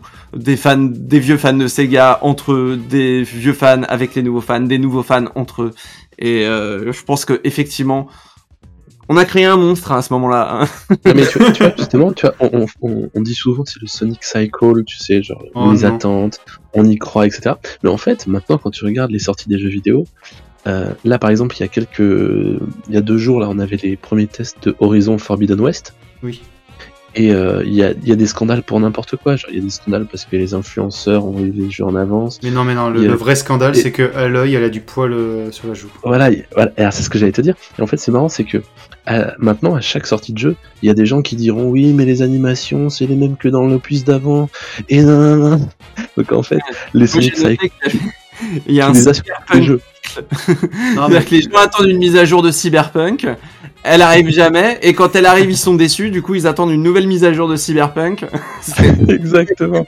Et du coup, tu vois, en fait, on dit, on après, il y, a un- il y a un truc dont on parlera sûrement, c'est qu'il y a Sonic pour se réinventer euh, après les années 2010, grâce notamment à un de ses managers, community manager de, de, de Sega America, a, euh, a pris la décision de se foutre la gueule de la licence en la tournant en dérision. Oui, tu parles de En Harold fait, de- Weber Exactement. Et en fait, de, se- de tourner en, en, dérision Sonic, c'est ce qui lui a permis aussi de, de se réinventer et de survivre et de devenir euh, le Sonic même, quoi. Et en fait, ça qui est formidable, c'est que la fan création, elle va aussi avec la l'esprit parodique autour de Sonic qui va être très assumé, très américain d'ailleurs comme façon de faire, parce que japonais, je pense pas qu'ils soient au courant de, sont, je pense pas qu'ils soient au courant de, des mêmes sur Sonic. Mais euh, mais il y a un truc comme ça euh, très très fort qui fait que ça va permettre de subsister, puisque on va le voir, bah, Attends, tu, tu après- demandes si les, si les créateurs de Sonic côté Japon sont au courant pas des mêmes, c'est ça? Bah, ca- quasiment pas. Ça, ça- Genre, ça- si, ça- si, Enfin, Euh, Ah non, mais ce que je veux dire, c'est que ça concerne surtout une audience euh, européenne, occidentale, américaine. oui, C'est tout le truc là, tu vois. Mais ils sont au courant, euh, ils sont bien bien au courant. Ah ben Mais voilà. les Japonais, ils sont encore très fans de Sonic. Parce que certes, à l'époque de la Mega Drive, les Japonais, ils ont kiffé et tout, il n'y a pas de souci. Mais euh, je crois que... Et puis attendez, attendez, attendez. Sonic c'était fait pour que les Américains aient Oui, une ça. mascotte pour affronter Mario. Donc euh, Mickey, hein, Sonic, c'est Mickey. Hein. C'est- Il a les yeux de Mickey, il a les dents de Mickey. Hein. Et C'est- puis même, ils l'ont euh, ils l'ont dit plusieurs fois que Mickey était l'inspiration pour créer Sonic. Mais je, je, je pour Mario que aussi. hein. aujourd'hui, Les Japonais, ils s'intéressent beaucoup à Sonic. Euh, Faudrait regarder c'est- les comptes je- pense que je pense que c'est semi le cas, c'est-à-dire il y a encore euh, un peu des fans là-bas, c'est pour ça qu'ils font encore des événements, mais en même temps, ils ont admis qu'ils faisaient des événements pour réintéresser les Japonais à Sonic. Donc c'est un peu, tu vois, c'est un peu entre les deux quoi. Donc, alors, euh, euh, Au, au Japon, au Japon, je suis allé au Japon en, en 2016. Euh, Sega, c'est Yakuza. hein. Tu vas, moi, je vais aller, tu vas dans des restos. euh, Il y a des, ils, ils te mettent des personnages de Yakuza en train de manger des sushis du resto dans, lequel t'es parce qu'il a été remodélisé dans Yakuza. Genre les gens, ils connaissent Sega pas pour Sonic, je pense. Enfin, si, c'est la mascotte, elle est partout, mais ils s'en foutent. euh, c'est les, les jeux d'arcade, euh, Yakuza, euh, peut-être même euh, quelques quelques jeux en particulier. euh, Ouais, sport. par exemple, non je déconne. Non, je pense. euh, Bah, par exemple, euh, il y a une grosse partie aussi du public de Sega qui n'est pas un public Sonic, qui vient pour Yakuza, mais aussi pour les Total War, pour Football oui, Manager, tout à fait. etc. Et même Et, pour euh, euh, même pour certaines, euh, et- enfin les moments où Sega était éditeur par exemple pour euh, Platinum Games. ou pour Atlus. euh, enfin, Ouais. Bah Atlus ils l'ont carrément racheté. Oui, mais euh, maintenant, dans les fans de Sega, il y a les fans d'Atlus, tu vois. C'est- fou de se dire ça quand même. Mais moi, je suis trop content, moi. Eh, ça veut dire qu'on est plus. Attends, ça fait plaisir. moi, je, je, je ne renierai jamais. euh, Sachez, fan d'Atlus, euh, fan, euh, fan de Total War. Sachez, vous êtes bienvenus par les. Vous avez vos personnages dans Sega All Star Racing Transform, c'est que vous êtes bienvenus. on, est, on- on est même potes avec, Avec euh, Cap- on est même potes avec Capcom hein, Et ouais. À cause de bah tu sais les, les crossovers euh, Sonic Megaman notamment dans les comics. Oui, puis euh, Capcom et Sega, bon, avant que Sega ar- arrête l'arcade, ils avaient mutualisé leur carte euh, d'abonnement de- d'arcade au Japon, je crois. Avec Ouais. Konami aussi, ils l'ont fait d'ailleurs. Je, je sais plus si Konami était dans la boucle. Mais ouais, Sega et Capcom avaient la même carte euh, de, de crédit spécial euh, jeu d'arcade euh, à Tokyo. Donc, euh, euh, ils étaient très copains, euh, Capcom et Sega. Ça rappelle la bonne époque de la Dreamcast. Capcom qui faisait plein de jeux. Ouais, l'époque d'un Dreamcast c'était compliqué quand même avec les avec les tiers. Ouais, mais Capcom a soutenu la Dream jusqu'au bout. On a eu euh, Power Stone, on a eu Ah, euh, Power Stone 2, Power Project Stone. Justice, euh, on a eu comment s'appelait euh, le jeu, tu sais, avec les persos de Capcom. Euh, mais euh, ça, c'est un espèce de de euh, twin stick shooter là. Ouais, oui, mais je vois pas. je Euh, ah, ah, j'ai plus le nom de ce jeu. Il y a, il y a Camille de Street Fighter, il y a les persos de Resident, de Resident Evil, il y a Arthur de. Bref, ils ont fait plein de jeux Dreamcast, euh, Capcom. Notamment ils ont pas abandonné de, fait- de, de sortir les RE sur Dreamcast, qui est, qui est très cool. Ouais, Code Veronica, euh, exclu Dreamcast à la base. Il y a eu, il y a eu aussi RE2 et RE3 je crois sur Dreamcast. Et Dino Crisis. C'est vrai, Quand je l'ai- même, tu sais. j'y ai un peu joué, c'est très drôle. Je m'y attendais pas. Je m'attendais pas à ça en fait quand j'ai lancé. En fait, c'est juste c'est Resident Evil avec des dinos quoi. C'est incroyable. Ah oui, clairement, clairement. Mais euh, là, si je recoupe sur, euh, enfin, sur le sujet euh, de, de ce podcast, au final, euh, je sais pas euh, ce qu'on va dire à la conclusion, mais j'ai l'impression que la conclusion, ça va être euh, finalement le plus grand apport de Sonic aux jeux vidéo, c'est jamais que sa fanbase. Ce qui est Ouais. à la fois beau et terrifiant. Non, mais je pense qu'on peut dire aussi qu'il y a quand même des méthodes de communication, surtout je parle de l'époque Mega Drive, euh, qui ont un peu rajeuni euh, l'image du jeu vidéo, qui l'ont rendu un petit peu plus adolescente. Et puis, euh, et puis non, c'est pas rien, c'est pas rien. Comme j'ai dit, il y a aucun jeu qui apporte pas sa pierre à l'édifice. C'est juste que c'est c'est tellement dilué dans dans une. En fait, Sonic a toujours été dans une tendance, donc euh, c'est dilué euh, avec euh, les gens à côté de qui il courait, tu vois. Et et c'est pas rien, mais il faut peut-être prendre plus le global et se dire qu'il a fait partie des piliers qui, mais c'est pas la fondation entière, quoi. Et surtout, tu vois, par exemple, l'ère moderne, en fait, c'est vraiment une ère qui suit beaucoup. Tu, on parlait de Sonic Unleashed, mais les phases de nuit de Wergeog, là, c'est vraiment euh, la tentative de faire les jeux de plateforme que tu citais tout à l'heure, c'est-à-dire de refaire des, les- la plateforme à l'américaine qui savait pas faire, tu vois. Euh, Ouais, mais ça- les- tout le monde faisait ça, et hein. puis- Bah, de... Enfin, le Werog, euh, il me semble que c'est plutôt une inspiration de Devil May Cry qui est japonais. Non, non, non, non, non. Oh non, Oh non, non, non, non. non, pardon, non, Non, je non. dis une bêtise, je voulais dire, pardon, je voulais dire God of War, pas Devil May Cry. Oui, God of War, qui est donc euh, américain, mais encore plus, moi je dirais, c'était tous les platformers qui faisaient euh, Oui. la, la beat'em all. Et, et, et en plus de ça, euh, il y en a d'autres en même temps de Sonic qui essaient de faire pareil, à savoir Spyro et Crash. Et euh, Crash, et, et c'était même presque mieux, plus réussi chez Crash euh, avec les euh, euh, Mind Over Mutant et Crash Oui. Over Titan là qui étaient euh, qui étaient des beat'em all, hein, concrètement des platformers beat'em all, mais qui étaient beaucoup moins fastidieux et beaucoup moins répétitifs que ce que proposent les phases de nuit de Sonic Unleashed. Non, je pense que même même là-dessus ils avaient du retard. Euh, Non, c'est- euh, Unleashed, le gameplay de, comment ça s'appelle, de, de combat était vraiment très très daté. C'était pas possible. Ah oui non Mais, non. tu vois, pas- pour, pour aller vers notre conclusion et juste pour parler un peu rapidement quand même de la de l'ère moderne, euh, moi tu vois par exemple c'est des jeux que j'aime beaucoup faire. Enfin, tu vois je veux dire Sonic Forces, euh, j'ai pris beaucoup de plaisir, tu vois. Ça m'avait, ça m'avait euh, frappé ça, tu vois ta vidéo. euh, ça avait choqué un peu tout le monde de voir que, enfin, il y avait vraiment quelqu'un qui réellement avait adoré Forces et moi ça m'a fait plaisir, Ah, tu vois. Oui, mais j'en ai fait des couches aussi, mais il y a vraiment en fait, moi, moi je prends du plaisir à jouer au jeu Sonic Boost parce que c'est assez unique aussi. Je veux dire, Il n'y a pas beaucoup de jeux qui font ça finalement, de faire des jeux de course platformer, euh, tu vois. Pour moi, Euh, le, les jeux de pouce Sonic, hein, je suis désolé, je vais te casser le mythe, mais c'est juste Crash, Ouais. Crash Bandicoot en accéléré. Hein. Mais exactement, je- je suis pas fait- Exactement. Je suis pas c'est- d'accord. ma, ma copine me dit, moi, elle, me dit, c'est marrant, j'ai vraiment ce feeling euh, jeu de bagnole, euh, burn-out, tu vois, genre. euh, et, et effectivement, il y a un truc comme ça, tu essaies d'aller à fond la caisse, tu prends les virages, etc. Et tu connais tes trucs par cœur, c'est die and retry et tout. Et euh, franchement, moi, je- j'ai pris beaucoup de plaisir sur ces. Même Sonic Génération, je pris beaucoup de plaisir. C'est c'est très régressif. C'est pas, c'est pas des grands jeux, c'est pas des jeux qui servent à grand chose. Mais, euh, mais maintenant, Sonic, c'est ça, malheureusement. Enfin, c'est c'est aussi ça. C'est Non, c'est plus ça maintenant. Maintenant, Et, c'est euh, 20 FPS. Pourquoi 20 FPS Et- et tu vois, et- ils et on plutôt bien verra les, si- les derniers, je trouve. Non, non, je parle de Frontier. Je parle, je parle de Ah. Frontier. Sur Switch, ça te fait peur. Ah non, verra c'est Frontier, le trailer qu'on a vu, euh, qui a un frame. Enfin, c'est qu'est-ce qui s'est passé avec le framerate du trailer de Frontier Est-ce qu'on en parle quand même J'ai même? pas fait attention au, tra- au frame de Frontier. Ah, bah, Où sont les gens? Où, où sont les où sont les mobs? Où sont les, les items? Où sont Ça les... sent... Ouais, mais- ouais, mais ça sent le, le- vraiment le gros whip, euh, et ça faisait des mois que les gens demandaient des, des images, ils ont fait bon, regardez ça, et puis voilà quoi. Ah ouais, bah, ils auraient pu mettre une carte graphique dans leur PC avant de faire les, les captures quand même. Et surtout, ce qui est bizarre, ils ont dit ouais, toutes les plateformes, même Switch. Allez. Ah ouais, ah ouais. Après, aïe, pour, aïe. être, pour être franc, euh, ces gars, euh, surtout la Sonic Team, ont toujours été très très bons pour faire des jeux qui tournent bien, même sur les petites configs. Je trouve que Forces sur Switch, même si c'est pas le 30 FPS le plus solide du monde, il est quand même assez solide. Vu le peu de temps qu'ils ont eu pour développer le jeu, c'est impressionnant.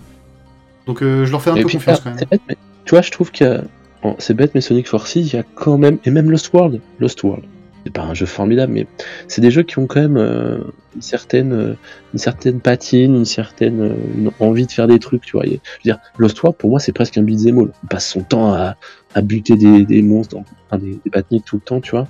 Il y a vraiment un côté très répétitif, t'es tout le temps en train de, mâcher ton bouton pour faire des rebonds et tout.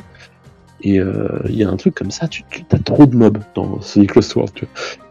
Et Sonic Forces, c'est un peu l'inverse, c'est un peu, tiens, on fait un truc avec euh, des visuels d'Evangelion et de Nier Automata et, et la DA de Persona 5 et, euh, et, euh, et ça marche en fait. Ça, c'est marrant, tu vois, ça, je trouve que ça, ça marchouille. Ça, mar- ah, on est d'accord, c'est, Je crois des vraiment que tu, tu, viens de faire le résumé de Sonic Forces que j'ai jamais entendu et qui marche beaucoup trop bien. Et, et c'est, des collages et, franchement, c'est, c'est des jeux qui ont cette fraîcheur quand je les ai faits, tu vois, je me suis dit, je suis content d'avoir joué à ça. Alors après, est-ce que c'était formidable Non, ça m'a tenu 3-4 heures et puis voilà. Mais, mais c'était là, quoi, tu vois. En plus, Nick Forces, tu peux faire tes, avatars un peu débiles, enfin, c'est, génial. Et là, tu vois qu'il y a une porosité qui est formidable de s'être dit, euh, tiens, on va pouvoir faire des, des cheaty friends pourris, euh, avec des têtes de bumper, on s'en bat les couilles. et, euh, et, et, et voilà, et ça, ça sort en même temps que Sonic Mania. Alors tout le monde se fout de Sonic Forces parce que c'est sorti euh, trois mois après, quoi, je crois, c'est un truc genre. Ouais, c'est ça. Ouais. Voilà, tout le monde a retenu que Sonic Mania, mais. euh, Mais bah d'ailleurs, euh, on, a a coûté- a beaucoup vrai, moins cher à faire d'ailleurs. En vrai, je suis pas tout à fait d'accord sur le tout le monde ne pense qu'à Mania. Je pense que côté gros public, la presse en tout cas. la presse. Oui, la presse. Mais tu vois, si tu, si tu parles vraiment de vente pure, je suis à peu près certain que Sonic Forces c'est celui qui s'est vendu sur la durée. Mais les Non. jeux Sonic se vendent, c'est ça qui est fou. C'est qu'il y a- Ma- Mania je avec. peux vous donner euh, juste plus, une anecdote. euh, Ouais, Ouais, mais mais tu dis Mania avec plus, mais Mania avec plus, c'est. Enfin, quand je dis vendu sur la durée, tu vois, un gamin qui va dans un magasin, Sonic Mania, déjà, il est assez compliqué des fois à trouver en physique. Forces, il est toujours là, il est partout. Non, C'est c'est vrai. tu, tu, vas, tu vas dans la Fnac, tu vas, je sais pas moi, tu vas à Cultura, à Leclerc Culture, vrai, n'importe quoi. T'as toujours, t'as toujours un Sonic Forces. Si, si, justement, ils le vendent. Ils, ils se vendent plutôt bien. Ils- sur la durée, Et je- il marche bien. Et je vais vous donner une anecdote, en fait, c'est assez fou, mais donc moi je suis prof en lycée, tu vois, et, euh, et je fais des ateliers jeux vidéo, des fois le midi avec les gamins. J'ai acheté une Mega Drive, euh, tu sais, avec euh, 50 jeux dedans là. Tu vois. Ah, Et- les Mega Drive à Et TT. chaque année, chaque année, j'ai des gamins qui sont fans de Sonic, et je me dis mais on est en 2022, comment c'est possible? Le 2000, tu film, le film, mec. Le film. Mais non, non, et, et je vous jure, ils ont joué à. Alors, ils ont joué pas à, à tout, mais souvent, je regarde derrière, et c'est pas du faux fan, hein, c'est vraiment genre, ils ont joué euh, euh, à, des, à des vieux jeux, même des jeux Mega Drive, tu vois. Hmm. Et c'est très surprenant, il y a encore des fans de Sonic euh, adolescents, tu vois. Il y a eu des compiles de jeux Mega Drive sur toutes les générations de consoles. oui, ils ont toujours été disponibles. Euh, chaque Sega, euh, enfin, Chaque année, ils dans les ventes, euh, les ventes pour Sega, Sonic, c'est chaque année très important. Oui, en fait. c'est bah, euh, la dernière fois qu'on a eu leur, euh, ça s'appelle leur bilan financier, c'était Sonic, leur licence la plus lucrative. Donc euh, Sonic Euh, reste très très important non, pour eux. Je crois que c'est Football Manager, leur licence la plus lucrative. Non, non, euh, c'était le, deuxième après Sonic. En tout cas, sur, sur le dernier bilan que j'avais lu. Ok. Putain, Euh, pendant et longtemps, surtout- ça avait été le Football Manager. Ouais. euh, Mais attends, attends, le plus fort, c'est que Sonic a été la licence la plus lucrative cette année-là. Je sais plus, ça devait être 2020, le dernier que j'avais lu. Mais c'était celle-là, alors qu'en 2020, Sonic n'avait sorti aucun jeu. Et, euh, Putain, ouais. et les autres licences Sega avaient sorti quelque chose, et pourtant c'est Sonic qui gagnait quand même. les bundles, les fameux bundles où t'as tout Sonic pour 5 euros, enfin, je veux dire, mais du coup, tout le monde euh, sur, sur Steam a tous les jeux Sonic. Enfin, je, Oui. veux dire, je veux dire, Non, puis euh, faut, faut pas sous-estimer aussi euh, la génération euh, de, de jeunes joueurs actuels. Ils ont YouTube, ils ont des bons YouTubeurs, ils ont euh, des gens, tu vois, euh, je, vais, je vais dire un truc bête, mais rien que McFly et Carlito qui ont un poster Super Mario Bros 3 dans leur décor, ça les pousse à aller tester le jeu, à aller sur un site d'émulation, télécharger un émulateur, ça a jamais été aussi accessible, tu vois. Yes. Et Bah, je pense que c'est pareil quand il voit quand il voit un, un- un vieux visuel de Sonic dans une vidéo, quand il voit- ça les attire, ça leur donne envie et c'est un jeu. Euh, les, les joueurs, euh, les jeunes joueurs d'aujourd'hui n'ont pas peur de la 2D puisqu'il y a beaucoup de jeux en 2D qui sortent actuellement et qui sont habitués à voir autant de jeux en 2D qu'en 3D. Euh, contrairement à, à l'époque des joueurs PS2, à l'époque des joueurs PS1 qui eux L'époque des joueurs PS2, PS1, justement, c'était l'époque euh, où la GBA a explosé pour ça, pour les jeux 2D. Et c'est. Il y avait, il y avait des consoles portables, mais c'était plus réservé à la console portable, tu vois. Oui. La cons... Mais- Maintenant, mais ça ils sont capables de faire des jeux 2D sur des consoles de salon, même sur leur PC. Tu vois ce que je veux dire? Ouais. Euh, quand, quand tu vois les, les trucs qui cartonnent, genre Among Us, quand tu vois de- des- des trucs comme ça cartonnés en 2D, euh, euh, alors j'ai, il y a, il y a plein d'exemples de jeux indés, mais tu vois des Meat Boy, des, des, comment ça s'appelle, des euh, euh, Isaac, tu vois, ce genre de choses, tu vois. Pour eux, la 2D, c'est plus un, c'est plus un synonyme de vieux jeu, tu vois. Oui. La 2D, c'est juste un, euh, un style à part entière, une, une, une, une grammaire à part entière du jeu vidéo. Et vu qu'ils sont nés avec autant des deux, euh, un Sonic Mega Drive leur fera jamais peur. Et je pense que Sonic Mania leur fait pas peur du tout, tu vois. Mais tu sais même, c'est bête, mais que la vidéo des 10 ans du jour du grenier euh, et soit été sur Sonic 2006, euh, c'est pas rien non plus, tu vois, c'est un truc un peu... euh, Vous savez que je l'ai toujours pas regardé. J'ai peur en vrai. Mais tu vois, c'était marrant, je me suis dit, tiens, euh, de choisir ce jeu pour un peu...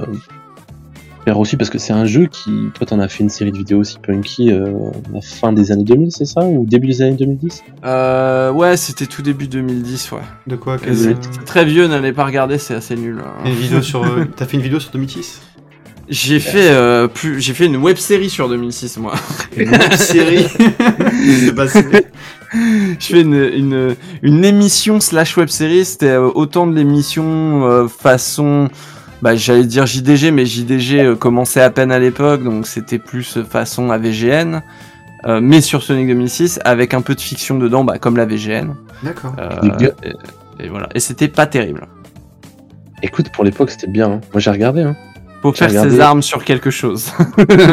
voilà. Pour faire du bon montage, il faut faire des, mon- des mauvais montages avant. Moi, j'ai regardé ça. En... À l'époque, j'habitais Paris. On est en 2010, 2011, tu vois. Et je regarde ça euh, en même temps que je découvre Usul sur Dailymotion.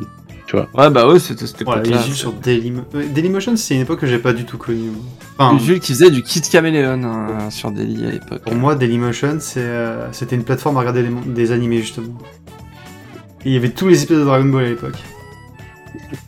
Mais euh, enfin, il y, a- il y a vraiment de là du coup, voilà. Si on doit dire qu'est-ce qui reste, euh, tu vois, qu'est-ce qui reste de Sonic maintenant, c'est ça que peut-être que tu vas nous dire.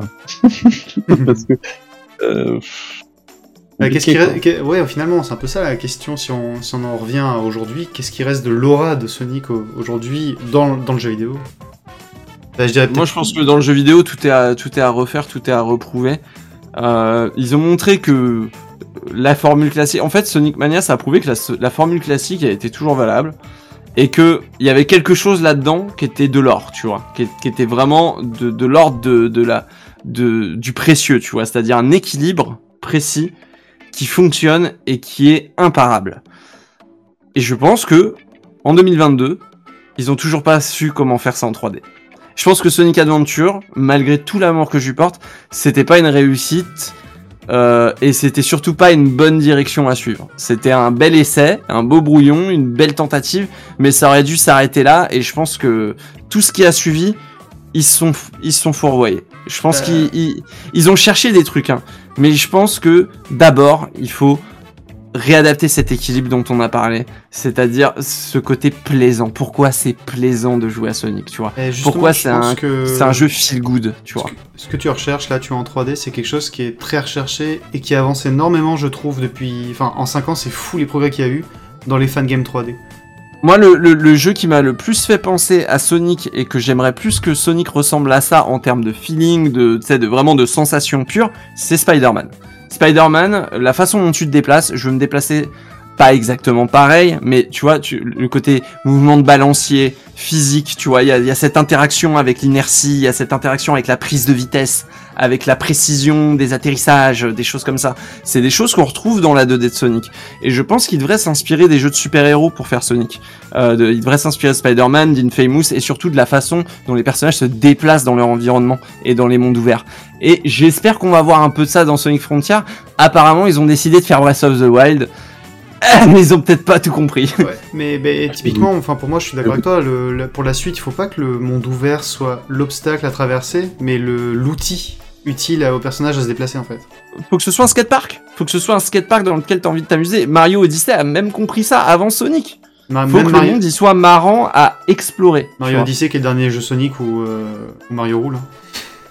c'est ça. Non, mais, en vrai, en, en vrai, c'est bête, mais Mario a, a enfin compris comment euh, rendre euh, son monde ouvert euh, passionnant, ce que, n'avait pas compris Sunshine en fait, tu vois. C'est comment c'est plaisant de se balader dans un monde et c'est tout, tout le labo de l'open world maintenant, mais qui était avant le, labo d'expérimentation du platformer 3D, c'est se déplacer dans un environnement en 3D comment le faire de manière plaisante, de toutes les façons possibles et les plus plaisantes possibles, pour juste créer du fun en allant d'un point A à un point B, sans même parler d'ennemis, sans même parler de, de, de mécanique de jeu. D'abord, voir ça. Je pense que c'est là-dessus qu'il faut qu'il se concentre. Sonic n'a jamais été parfaitement euh, agréable à, à, hum, contrôler en 3D. Il a, il a été agréable, il a été euh, plaisant, mais il a pas, on n'a pas retrouvé ce niveau de perfection qu'on retrouve dans un Spider-Man, qu'on retrouve dans des jeux comme ça, où c'est agréable de se déplacer. Même dans, dans Sunset Overdrive, euh, encore Insomniac, mais Sunset Overdrive aurait fait un super jeu Sonic euh, monde ouvert. Par exemple, dans ses déplacements, t'as du wall ride, t'as du slide, t'as tout ce qu'il faut, quoi. Après, c'est un problème d'ambition. Enfin, je veux dire, c'est pas du tout. Enfin, il faudrait qu'il y ait de la thune un peu qui soit mise dans les jeux Sonic aussi. Et on dirait que c'est ça. Faudrait qui- qu'ils acceptent. Mais on dirait que c'est ça Enfin, qui se passe pour le prochain, et on dirait qu'ils injectent enfin de la thune pour la première fois depuis longtemps. Surtout, il faudrait qu'ils a- ils acceptent qu'il y a, a- que maintenant il y a des acquis. Il y a, il y a il des acquis dans ce genre de jeu et qu'il faut qu'ils regardent. s'ils- Ils, peuvent plus se contenter de faire de la démo technique et de l'innovation. Là, Sonic, il doit aller voir ce qui se fait à côté. Il doit aller choper des mécaniques de Prince of Persia. Il doit aller choper des mécaniques de Spider-Man. Il doit aller choper ce qui font, ce qui a fait ses preuves. Euh, je Mm. pense que la Sonic Team n'est plus en, en position d'innover parce que Autant à l'époque c'était un studio de développement conséquent par rapport à leur père, par rapport à ce qui se faisait au Japon. Il y avait des studios plus gros, mais il y avait énormément de studios qui étaient plus petits. Euh, et surtout, ils avaient beaucoup moins de liberté, les autres. Euh, là, euh, on est passé à la 3D, les équipes c'est plus les mêmes, les budgets c'est plus les mêmes, les ambitions c'est plus les mêmes. Il faut qu'ils revoient leur copie, il faut qu'ils embauchent des gens, et il faut qu'ils embauchent des gens qui ont déjà travaillé sur de l'open world. Il faut qu'ils virent Takashi Izuka et qu'ils mettent un producer qui sait ce qu'il fait. S'il vous plaît, virez ce type. Mais tu sais, Sonic Team, ils ont plus que le nom. Enfin, honnêtement, euh, c'est la- l'entité Oui, a euh, tellement changé. et que Ça, maintenant, c'est que des, Mais tu sais qu'il y a- c'est il y a des des- élèves. Il y a moyen que le dernier. euh, Enfin, que le Sonic Frontier qui va, qui va sortir, je sais plus. Même plus si c'est en fin de l'année ou l'an prochain. Cette Euh, année, normalement. Donc le Sonic Frontier, je suis à peu près certain que ça part d'une idée de- en partie de, de Izuka. Euh, parce qu'une anecdote intéressante, c'est qu'il avait partagé sur Facebook euh, la, la démo de Sonic Utopia. Mhm. Et je suis à peu près certain que c'est à partir de ce jeu et d'autres fangames, je suis certain qu'ils qui suivent un petit peu la scène fangame pour regarder ce qui se fait, qu'ils ont eu cette idée-là. Mais Et que, très le, con. et que l'open world, je pense que l'open world va être basé un peu sur euh, du momentum, etc. Et, et le but, ça, enfin, je suppose qu'ils vont essayer de faire un truc qui, euh, qui est agréable à contrôler. Le problème, c'est la première fois qu'ils font un open world, c'est affreusement difficile à faire. Et je pense que le jeu sera moyen, comme d'habitude. Alors, pour, Mais, pour vous dire, ouais. je pense sûr. sincèrement que il y a un truc à la Exo One à faire, tu vois, genre vraiment, enfin, en gros, il faut que ça soit un jeu euh, d'exploration euh, où tu prennes beaucoup de, de distance par rapport au personnage. Il faut, faut que tu puisses appréhender les décors dans, le monde ouvert. Tu vas être obligé que ça soit ça. Tu vas, forcément voir beaucoup autour de toi parce que si tu te déplaces comme une espèce de comète comme ça sur des, sur des, collines de d'herbe là. Non, faut qu'il y ait des mécaniques derrière qui sont intéressantes, ouais. Il faut qu'il y ait un, un, un truc, euh, euh, comment dire, euh, prise de risque, récompense, mais comme t'as dans Spider-Man, tu vois, je veux dire. Et puis un Ouais. flow, tu vois, un flow qui est... Et voilà, c'est ce que j'allais te dire. Je pensais à Exo One parce qu'il y a vraiment ce côté, une, une sphère comme ça que tu, que tu propulses plein peu. Il y a vraiment un truc à faire avec ça, quoi. Je te dis. Un euh, flow, ouais. Je suis d'accord, mais flow, Je suis ça, absolument euh, d'accord. C'est vraiment ce qui ça, ça demande, ça demande du, du temps de développement et surtout des, des équipes conséquentes pour euh, mettre en place les idées. Parce que si Ah ouais, t'as des tonnes d'idées pour que ça marche, mais que t'as que des petites équipes pour les réaliser, tout va être bancal et ça va donner un truc comme euh, Sonic euh, Lost World où t'as des excellentes idées. euh, mais euh, noyées au milieu de soit du recyclage, euh, soit de la récupération d'anciennes mécaniques qui marchaient déjà pas, comme euh, le homing attack. Euh, Je pense qu'il y a des choses à améliorer dans le, dans homing attack qui a pas bougé depuis Sonic Adventure quand même au niveau de la façon dont il fonctionne. Et notamment, moi, moi, je te conseille très fortement de toucher à des projets comme Sonic GT. hein. Je parle toujours de fangame, mais. euh, Non mais les, la, la Omega- non, mais la Omega Attack a, a vraiment évolué dans, dans ces milieux-là. ouais mais Avec euh, le- la garde du momentum, tu rebondis sur un ennemi, tu pars très loin. Ça, mar- ça marche même comme dans les classiques en fait. c'est pas des c'est pas des mecs qui font ça sur leur temps libre qu'il leur faut et c'est pas surtout surtout pas ça qu'il faut prendre comme exemple. Ce qu'il faut prendre comme exemple, c'est des équipes très structurées et qui ont un, une, un pipeline de travail qui est juste impeccable comme euh, Insomniac encore une fois très bon exemple Ou Comme, Sucker- euh, Sucker Punch, ouais. Comme Sucker Punch euh, même si bon ça fait longtemps qu'ils ont pas fait de jeu de plateforme hein, mais euh, Oh, comme Platinum, hein, tu sais, pour prendre un exemple Platinum, japonais, Platinum. Et encore, euh, Platinum, t'as vu qu'ils vont changer leur méthode de travail aussi parce qu'ils se sont rendus compte Ouais. que leur jeu, bah, euh, la méthode Ouais. japonaise, ça commençait à plus fonctionner, tu vois, genre c'est. ouais, Ils sont même, ils sont prêts à se faire racheter donc. Oui, oui, mais euh, c'est- logique, tu vois, ce qui leur arrive. Après, ce que c'est tu logique. dis, c'est intéressant, c'est qu'effectivement, la, la, de toute façon, la fanbase, euh, on disait, elle a fait des sprites, elle faisait des, des hawks, elle faisait des, des fan art, elle fait, elle fait des jeux vidéo, je veux dire, les, les, elle fait des, des, des, des hacks, enfin, les ROM hacks de Sonic, elles sont dingues. Enfin, effectivement, le... d'ailleurs, c'est cette scène-là qui a fait Sonic Mania, je te... et les portages d'anciens jeux, enfin, je te dis, c'est quand même vraiment où qu'on ait ça, donc c'est en même temps, comme théorie, c'est pas si bête d'imaginer euh, euh, que Sega soit dans une, un truc un peu poreux de se dire. Euh, on laisse entrer aussi tous ceux qui s'y intéressent quoi. Vous avez vu la Oui, lumière Il y, a- y y une différence entre faire entrer et euh, Takashi Iizuka qui voit qui voit un truc euh, un, un demi fan game et qui fait oh c'est joli je veux faire pareil. C'est pas ça que Euh, c'est pas ça que je voulais dire non plus. euh, je- Non, mais- oui, non mais je suis, dans- je suis dans- moi aussi je suis tu vois je suis d'accord avec toi sur le fait qu'il faut reprendre des exemples pro qui fonctionnent très bien. Je suis tout à fait d'accord. Mais je pense que d'un autre côté les fans de Sonic qui eux-mêmes ont des fangames et euh, jouent énormément et sont très très euh, c'est quoi Ah, c'est ouais. prolifique le, le mot ouais. Mais c'est aussi quelqu'un qui ont enfin c'est aussi des gens qui ont une expertise autre et je pense que les deux ensemble peuvent faire quelque chose de très beau tu vois très bien de très réussi. Et surtout, c'est- effectivement, il y a un nombre de titres hallucinants. Moi, depuis quelques temps, je suis des chaînes YouTube, euh, genre Blue Vivacity, là où je sais plus quoi, là, Ouais c'est ça. Ou qui, qui publient quotidiennement, tous les jours, des vidéos de gameplay de, de, de jeux de fans, Ça de arrête jamais, mode, c'est c'est des- fou. de mode de jeu. Et c'est- c'est c'est vrai que je pense pas que d'autres licences aient autant de fan création que, que Sonic. hein. Moi je serais ok pour filer des jeux à ces gens-là mais filer leur des jeux mobiles, filer leur des terrains. Non mais filer leur des terrains des c'est- Enfin, c'est- je, je dis pas ça de attention, hein, je dis pas ça de manière euh, péjorative du tout. Filer leur des terrains d'expérimentation euh, sur lesquels le- les joueurs, euh, donc les clients, ne prennent pas des risques parce que tu peux pas prendre ce risque sur un jeu à 70 boules. Il faut que le, il faut que le, le, le joueur il y soit gagnant dans l'histoire et qu'il soit sûr d'être gagnant. Et pour ça, il faut que, faut leur laisser aussi euh, euh, des, les clés des licences. Et moi, je suis pas que pour filer Sonic. Hein. Moi, je suis pour qu'on file Knights à un studio indé. je suis pour qu'on file Billy Hatcher à, à- au mec qui a fait At In Time, tu vois. Euh, parfait, mais juste pas sur des jeux à 70 boules, sur des petites expériences, sur des trucs un peu moins ambitieux. Et ils Ah, auront content, tout à gagner à le un faire. radio là. On va Oui. avoir un jet set radio.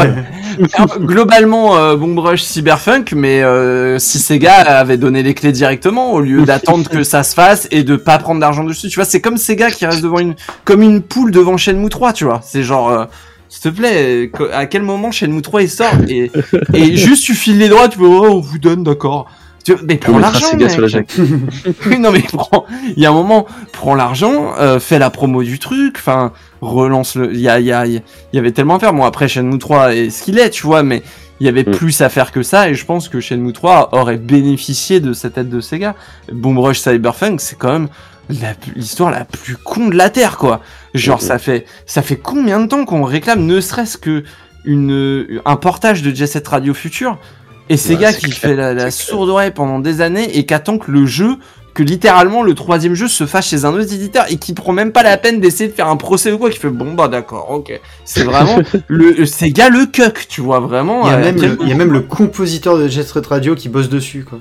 il est Ken Naganuma, il est super content, il est là en mode ah bah enfin, merci les mecs, vous sortez les doigts du cul parce que les autres derrière, euh, non mais c'est c'est trop marrant quoi. Il y a un moment Sega, c'est c'est c'est le la, la brebis. J'ai l'impression que Sega en fait depuis depuis qu'ils sont plus consoliers, ils sont un peu comme une brebis égarée devant des phares d'une voiture en train d'attendre que le truc passe et de et de pas bouger, tu vois, genre se fait enfin le et je dirais même depuis qu'ils sont fait racheter par Samy en fait. Depuis que c'est. Samy.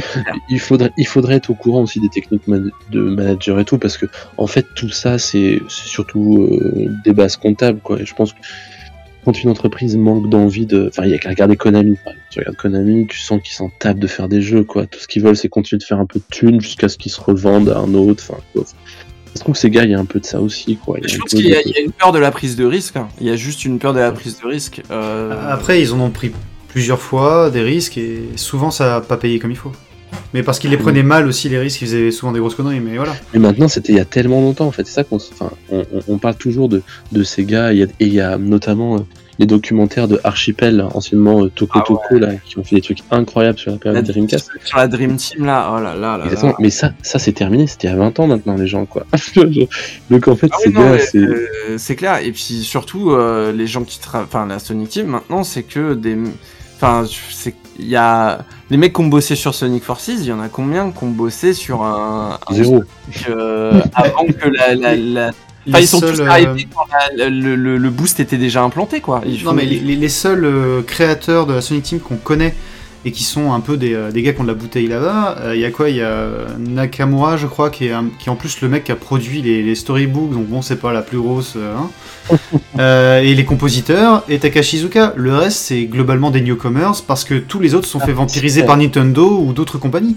Il y a plus Alors, Comment il s'appelle décharge, Nakamura a produit aussi, euh, avec, enfin, a été euh, executive producer sur les sous-versions, les fameuses sous-versions de Colors et de Unleashed, il me semble. Il me semble que Ouais, c'est mais- lui qui. En tout cas, il était responsable de je sais plus quoi dessus, Euh, mais euh, il, a, il a été à un poste important dessus et c'est des, versions qui se tiennent, donc. euh, je, je veux Non, dire, mais je- je- oui, mais il a aussi, fait- il a aussi produit Forces, tu vois.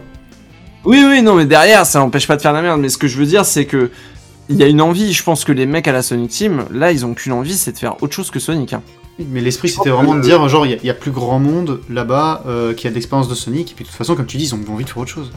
Et je pense que c'est des gens qui sont pas arrivés ici. Enfin, c'est pas des gens euh, qui étaient venus pour faire du Sonic. Je pense que ils sont arrivés à la Sonic Team parce qu'ils, d'abord parce qu'ils cherchaient un job euh, et parce que bah le job il est pas très intéressant, mais c'est un job, tu vois. Mais je veux dire euh, faire de la formule boost. Quand tu vois ce qu'ils ont amélioré entre Sonic Generation et Sonic Forces, tu dis il y a pas eu autant de temps de développement. il y a Non, pas mais- eu... non, il y a eu. Non, en plus, il En fait, il y, a eu un- il y a un gros problème aussi, c'est que s'ils ont un gros turnover, sachant que le Jug Engine c'est un, c'est un moteur maison, ça veut dire qu'il y a de la formation à faire à chaque fois que quelqu'un rentre, il y en a pour des mois, c'est compliqué. Hein c'est Ouais, compliqué. Je pense qu'ils perdent énormément de temps tant à la formation que, comme tu disais, le, le jeu, bah non, Forces il a été développé sur un an parce que le reste de- des 4 ans d'écart qu'il y a eu avec Lost World, c'est du- c'est le dev du moteur parce qu'il fallait améliorer le moteur, il était plus à jour par rapport à une, Unreal Engine, à Unity et tout, bah c'est complexe quoi. Ah, porter un moteur, c'est pas ce qui coûte le plus cher. Por- Porter un moteur, surtout sur la, la génération actuelle où c'est des PC et euh, où, la lead version c'était une version 3.6, donc une version euh, globalement euh, sur une architecture PC, je pense que c'est pas ce qui coûte le plus cher. Par contre, moi Sonic Forces, je vais le dire clairement, euh, je me trompe peut-être, mais pour moi, c'est une, appa- ça s'appelle une opération d'amortissement. C'est-à-dire, c'est pour amortir les pertes sur euh, Lost World, c'est pour amortir tout ça, tu vois. C'est-à-dire que on met un gros budget sur le jeu qui n'en nécessite pas tant, et en fait, on amortit les pertes du jeu précédent. Tu vois ce que je veux dire? Pour moi, Oui. c'est juste du blanchiment, hein, c'est rien d'autre. a priori, c'est- un peu ça parce qu'a priori, le jeu, euh, tu sais, il y a eu beaucoup de temps entre euh, génération, non, Westworld et ça, ouais. Mais c'est le temps qui a été euh, donné n'a pas du tout été le temps de conception. Ça se trouve, Westworld, c'est un an et demi, deux ans et c'est fini, quoi. Après, il y a, il y a- il y a aussi, euh, faut pas oublier que dans cette période-là, qui est, qui pas très Boom. compliquée pour eux, voilà, il y a Sonic Boom qui a été une bombe, et je pense que ça a dû retarder les projets, voire changer le pro. Parce que il y a des rumeurs comme quoi qu'ils étaient en train de faire un, un Sonic Adventure remake, donc on sait pas trop. Euh, donc est-ce que c'est vraiment vrai et que du coup ils ont arrêté ce projet-là pour se lancer sur Forces à côté parce qu'il valait mieux faire quelque chose d'un peu plus neuf? On sait pas. On- Puis il y avait l'idée que Parce qu'il fallait éponger les pertes et qu'ils avaient un moteur tout prêt, qu'ils avaient juste à updater, à rajouter un mode à la con, ça leur a pris un an de développement, ça leur a rien coûté. En tout cas, pas le budget qu'ils affichent, c'est sûr. non, c'est sûr, c'est sûr, c'est sûr. tu sais l'amortissement des pertes de- du jeu précédent. C'est rien d'autre. C'est une opération de blanchiment. C'est juste pour pour remettre les comptes à et même la période de sortie de Forces, tu vois. Genre euh, le ça, ça tombe pile avec le calendrier euh, le, le calendrier euh, financier, tu vois. C'est genre Mm. la fin de l'année financière. C'est c'est c'est débile, c'est débile. Sonic Forces, c'est euh, on est à la limite du scam. hein. C'est vraiment.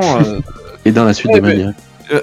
c'est pour ça que je défendrai jamais ce jeu parce que c'est il, il est né Sonic Forces, il est né de tout ce qui va pas chez Sega actuellement, c'est-à-dire des mecs qui comme Izuka qui savent pas gérer leur budget, qui savent pas gérer leur projet, qui dès qu'ils veulent faire un truc ambitieux veulent forcément réinventer la roue et s'attribuer des mérites. Je veux dire. Putain, Izuka, dix ans après, il est encore en train de se branler sur la démo technique qui était Sonic Unleashed et, euh, et, en train de dire que euh, euh, Generations était magnifique et que c'était une révolution, alors que putain, il y avait 17 autres mille jeux qui sortaient à côté qui étaient aussi jolis. Non, tu vois, genre non. Je pense que les mecs, ils, se, ils sont dans une mauvaise direction. Et je pense que, moi je le dis, je pense que le problème c'est Takashi Izuka, et que tant qu'il sera à ce niveau, tant, moi je suis pour que, je- j'espère que Aaron Weber arrivera à lui faire fermer sa gueule et à lui dire arrête, stop, c'est pas comme ça qu'on fait un jeu vidéo. Tu vois. Je pense pas euh, qu'Aaron malheureusement- Weber ait le moindre, la moindre expérience en Ah, de c'est conception. un, hein. c'est un gaijin, donc euh, non non mais lui lui euh, déjà il a une meilleure idée du, de- du business et il donne les clés il sait donner les clés aux bonnes personnes tu vois et euh, s'il faut prendre un studio je sais pas par exemple un studio américain euh, qui aurait un très beau moteur de jeu comme euh, je sais pas, euh, Guerilla, euh, euh, ou je sais pas, il y en a plein d'autres. hein. Il y a, Cri- il y a Dice, euh, il y a, tu vois, un studio ricain ou j'en sais rien. Il y en a plein des studios ricains qui font des, des, des moteurs 3D et qui peuvent se faire embaucher en support sur des jeux et qui ont des experts, qui ont des, des gens qui viennent te réparer tous les bidules qui marchent pas quand t'arrives pas à faire euh, tourner le, le CryEngine sur une Wii U, tu vois par exemple. Euh, ça, euh, c'est c'est des trucs que Aaron Weber il sait parce qu'il connaît mieux l'industrie euh, du jeu vidéo moderne telle qu'elle est actuellement euh, que, que que Takashi Iizuka. Takashi Iizuka il fait encore des jeux game. Anecdote, c'est exactement ce qui s'est passé chez, Kon- chez euh, Kojima Productions, parce qu'en fait, chez Kojima Productions, il y a une grosse partie de l'équipe sur MGS5 qui était venue de directement des mecs qui ont fait, enfin ceux qui ont fait l'engine de, qui s'appelait le, le Fox Engine, hein, c'est ça, pour euh, euh, MGS5, venaient du Hedgehog Engine de Sega. Et en fait, euh, une bonne partie des mecs qui avaient créé ce, moteur-là en fait, étaient des, artistes assez, assez compétents et tout, mais le problème, c'est qu'ils se sont retrouvés avec des problèmes de pipeline, comme tu disais tout à l'heure, et ils ont fait appel à des expertises, notamment occidentales, pour régler les problèmes et, nourrir en fait ces, ces expertises japonaises qui étaient, euh, alors je sais plus le nom du mec, mais il y a un français notamment qui est très très compétent là, qui a travaillé Ouais. avec Kojima, Il a bossé longtemps avec Kojima. Ouais. et, Je, et- je qui et ils ont continué de faire ça avec, euh, tu disais Guerilla, pour Death Stranding, ils ont fait pareil. Ils ont, ils ont, ils ont demandé l'expertise de mecs qui s'y connaissaient et ils ont travaillé avec le moteur de Guerilla parce que euh, il y avait cette, euh, cette sûrement cette euh, philosophie euh, assez différente. Et y a, je pense qu'il y a eu un talent, un peu une poudre aux yeux, c'est qu'effectivement, on peut pas dire le contraire, le, le Hedgehog Engine de Sonic Unleashed, pour les phases de course là de jour, elles sont quand même assez bluffantes. On a tous. euh, alors, ce qui est dommage, c'est que ce soit pas sorti sur PC directement, c'est qu'on l'a vu sur des machines qui avaient du mal à le. C'était bluffant à sa sortie. Ça a été vite Bah, euh, égalé, euh, voire dépassé. hein. Vite égalé, voire Mais dépassé, coup- je sais pas, mais en tout cas, le, système de streaming, sorti, etc., c'était- c'était fou. ouais. Et d'ailleurs, ça n'a jamais été aussi beau après. C'est-à-dire que Sonic Unleashed, c'est peut-être même le plus beau jeu Sonic qui soit. vrai. vois C'est vrai. Euh, ils ont reje- même génération, il est moins beau que Unleashed. Mais parce que c'est le dernier Clairement. jeu ultra ambitieux de Sega, tout simplement. Je pense même, même à l'échelle de Sega entière, je parle pas juste de Sonic, je pense que c'est le, le jeu le plus cher qu'ils ont fait euh, récemment. Et c'était en 2008. Donc ça commence à dater. c'est en minute. Ouais, ça pique, hein. ça fait mal là. Mais, Ouais, euh, ouais. Mais voilà. Et en tout cas, il y, a- il y a des trucs assez terribles. Mais tu vois, j'avais trouvé cette anecdote assez fou de me dire qu'il y avait des mecs qui avaient fait le, le moteur de Sonic Unleashed qui était maintenant chez Kojima Prod. Je m'étais dit, mais c'est dingue. Mais ces, gens-là, ils ont pas su les garder. Et puis surtout, ouais, ils- t'as des studios, hein, t'as des studios qu'ils utilisent pour la QA, t'as des studios qu'ils utilisent pour tout ce qui était. Ils a... En fait, c'était une méthode qu'ils avaient essayé, pour être tout à fait honnête, avec Sonic 2006 et le Havoc. Ils l'avaient tenté, mais le truc, c'est que ils, ils ont re- Sonic 2006, on connaît l'histoire, ils ont rushé le truc, voilà.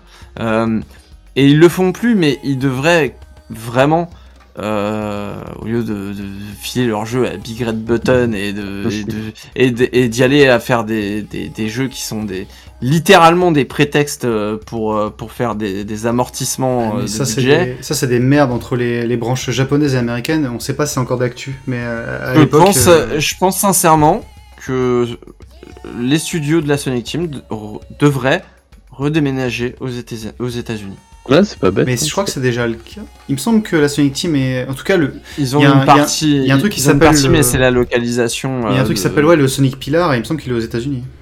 Oui, En mais il faut que, il faut que le, le jeu se fasse là-bas. Faut pas que les mecs qui soient là-bas soient des, soient un studio de support, tu vois, ou que ce soit des petites mains.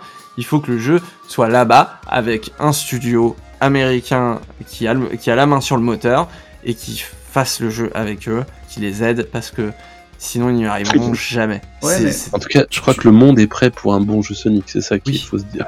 Mais il y en a eu un, il y a eu Sonic Mania. Oui, Ouais, c'est mais ça. attends, je vais, je vais rebondir sur ce que Ah. tu disais, tu sais, sur la capacité de Weber à mettre les gens ensemble, etc. Peut-être qu'on part quand même là, là sur euh, une période où ça peut petit à petit devenir ça. Il y a quand même le petit miracle où actuellement c'est Ian Flynn qui va faire le, enfin qui va bosser sur l'écriture de, de Sonic Frontier. Et ça, il y a 5-6 ans, c'était un fantasme. Mais un, vraiment un fantasme. Jamais on aurait imaginé que Ian Flynn puisse bosser là-dessus. Et maintenant, il y est. Jamais on aurait imaginé qu'on pourrait mettre nos propres personnages euh, originaux dans, dans un Sonic et ça. pourtant ils l'ont fait. Ouais, non, alors ça, ils l'ont pas fait. Ah si, dans Sonic Forces tu peux mettre ton original caractère dans le jeu. Demande à n'importe qui qui a un OC euh, ce qu'il en pense. Je sais pas, j'ai plus de C depuis 2007.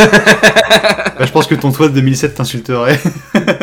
Franchement, j'ai refait mon OC de 2007. Mon mois de 2007 était très satisfait pendant environ 4 secondes et puis après j'ai joué au jeu et c'était pas top. Ah, mais, Mais- bref, c'est- c'est un éditeur de perso mais- qui était assez mauvais.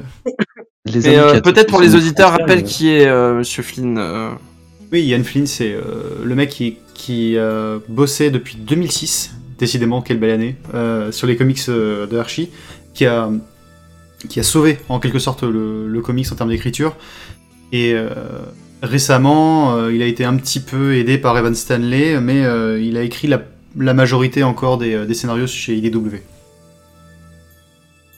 Et Voilà. Sonic Frontier, il est quand même vendu en interne et dans les bouts d'interviews qu'on a comme étant le renouveau de la série. Nanana. Non Donc, mais ça ils nous le font des coup caisses. à chaque fois. Ouais, mais non, là, là il a sorti une. Ah, un truc- particulièrement quand même. Là particulièrement, ouais, Izuka, il... d'habitude il... il va pas à ce point-là. Il dit juste ouais, on va faire pla- fan... plaisir aux fans, on va faire plaisir aux fans.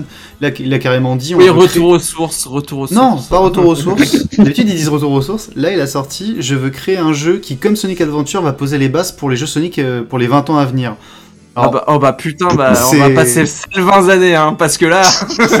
si vraiment il tient à cette Merde. promesse, euh, je pense qu'il, je pense qu'il s'est mis mal en disant ça. Mais bon, on verra. hein. Oh là là, Je serais ravi, euh, tu vois, dans quelques temps, de pouvoir te dire euh, Regarde, ah punaise, quand même, c'est pas mal. vous savez que j'en suis, vous savez que j'en suis à, à attendre un jeu adapté des films. J'en Bah, suis là. Je suis pas certain que ça va se faire. hein. Non, chaud. ça, mais franchement, je pense que si le, y a un jeu comme ça qui sort et qu'il leur file au bon studio, il y a, il y a une chance sur deux que ça soit mieux que Sonic Frontier. Tu vois. Ouais, Et, ils vont, et faire- la série Netflix aussi. ils vont rajouter un skin dans Runners et puis voilà. hein. Désolé. Euh, moi, moi, je, moi, je, veux- je, je vais vous avouer que j'ai envie de racheter Sonic Colors alors que j'aime pas le jeu, mais juste pour avoir le skin euh, Sonic. Ah, je le- suis très fan Col- de Sonic le film. Colors- je tiens à le dire. tu veux racheter Sonic Colors Ultimate? Ouais, ouais, ouais. Juste, juste pour avoir le skin du film, parce que je kiffe le design de Sonic dans le film. Voilà, c'est dit. Allez, moi je vais faire une confession juste pour l'avoir joué en fait une fois. Je Ouais. jamais fait. jamais fait Ah. Sonic Colors. Ah ouais, mais euh, T'as pas perdu grand chose selon. c'est vraiment un des moins pires. hein. Ouais, euh, Je sais qu'il y en a beaucoup de gens qui l'adorent. Moi, c'est pas mon cas, donc euh, je crois que t'as perdu grand chose. Enfin, Moi, je dis que c'est le moins pire parce que c'est celui qui a le moins de phases en 2D. Non, justement, c'est celui qui a le plus de phases en c'est 2D. Ah ouais? Ah bah, Ah Color- bah, Colors, enfin Colors depuis, tu sais, depuis Unleashed là, les, les, les Sonic où ils font de la 2D et de la 3D dans les, les deux dans le jeu. Ouais. Le Colors, c'est celui qui a le plus de 2D. De tous les jeux Ah ouais? Sonic. De tous les jeux Sonic comme ça. Ah, j'aurais euh, dit que c'était Generations. Non, non, Colors est bien pire. Ok. C'est l'enfer. Ah, mais Generations, les niveaux ils sont plus Après, courts aussi. après Generation, c'est vrai que si tu, con- euh, si tu comptes les niveaux de classique Sonic, oui, dans ce cas, ouais. Mais si on parle Bah juste, si on parle, non, mais si on parle juste du, du- des niveaux qui sont censés être 3D, Ah, parce, non, que Sonic Colors est vendu comme un jeu 3D, euh, les niveaux de moderne Sonic sont vendus comme des niveaux full 3D, ce qui est pas vrai. Et ben c'est Colors qui a vraiment le plus de 2D quoi. D'ailleurs, moi, moi je suis pour, c'est terrible, hein, je sais que je- tout le monde n'est pas d'accord avec ça, moi je suis pour qu'on enlève la 2,5D dans Sonic 3D. Enfin, Pour mais, moi, moi, mais moi aussi, pour- je trouve Ah que ça ouais, ça n'apporte ça. rien du tout. Mais c'est surtout, c'est, ni fait ni à faire. Il y a, aucun jeu où c'est, où c'est legit euh, du gameplay Sonic, quoi. C'est vraiment, Ah, vraiment, dans- mais, mais dans, je te dans jure Unleashed, que- euh, c'était stylé, mais après Ah, mais- c'est vite devenu chiant. Non, mais surtout Generations, classique Sonic, quelle insulte, on dirait le gameplay de Sonic 4. C'est, insupportable, arrêtez ça. Je... Là, Non, je, mais- là, je te trouve un peu dur quand même. Non, non, je- je vais regarder une image de Baby Sonic, là, je suis, je suis énervé, là. bah, dis-toi que c'est pire dans Sonic Forces. Hein. Classique Ah Sonic. ouais, non, c'est pire, c'est pire, ouais, ouais, c'est vrai, c'est pire. Classique Sonic dans Force 6, c'est à vomir. Enfin, c'est dingue, en fait, le, le, le jeu ne veut pas te laisser te prendre des dégâts, c'est terrible. Non, puis c'est surtout son design, euh, comme en, enfin, en 3D, dans les premiers trailers de Generations, il était mignon, mais dès que tu le vois en 2D dans le jeu, là, avec ses paupières euh, ultra c'est le- chelou, là. C'est le tu- même que dans Génération. C'est vraiment les mêmes assets. Il y en a qui ont retrouvé les, les animations Ah non, ouais. euh, inutilisées de Génération dans Forces. Il est dégueulasse. Bref, ah oui, puis non, pour- bon, bah, voilà, que, que, que, eh, que nous réserve l'avenir de Sonic Que du bon, hein Vraiment Mais attends, mais euh, justement, euh, si on revient, tu vois, ce que tu disais tout à l'heure, euh, je pense qu'on s'est pas, on s'est pas compris par rapport au, au, au fangame. Moi, je parlais pas de de- d'engager les, euh, les développeurs de fangame pour faire du Sonic. Je considère que c'est pas possible, que c'est des gens qui ont jamais bossé en équipe, comme tu dis, ils font ça sur leur temps libre. Non, c'est juste de, de regarder ces jeux-là et d'en comprendre l'essence, qui, ce qui fait que les gens viennent dire putain c'est vachement bien tu vois parce que les gens ils y jouent ils trouvent ça excellent ils trouvent il y en a que bon après qui exagèrent toujours dire ouais c'est mieux qu'un jeu officiel bon on va peut-être pas aller jusque là mais Oh, désolé, je vais te troller, quelque, il y a mais. quelque chose, tu vois. Cher Sega, et si on faisait un jeu indé en 2D avec Sonic Ça, on pourrait l'appeler Sonic Mania 2.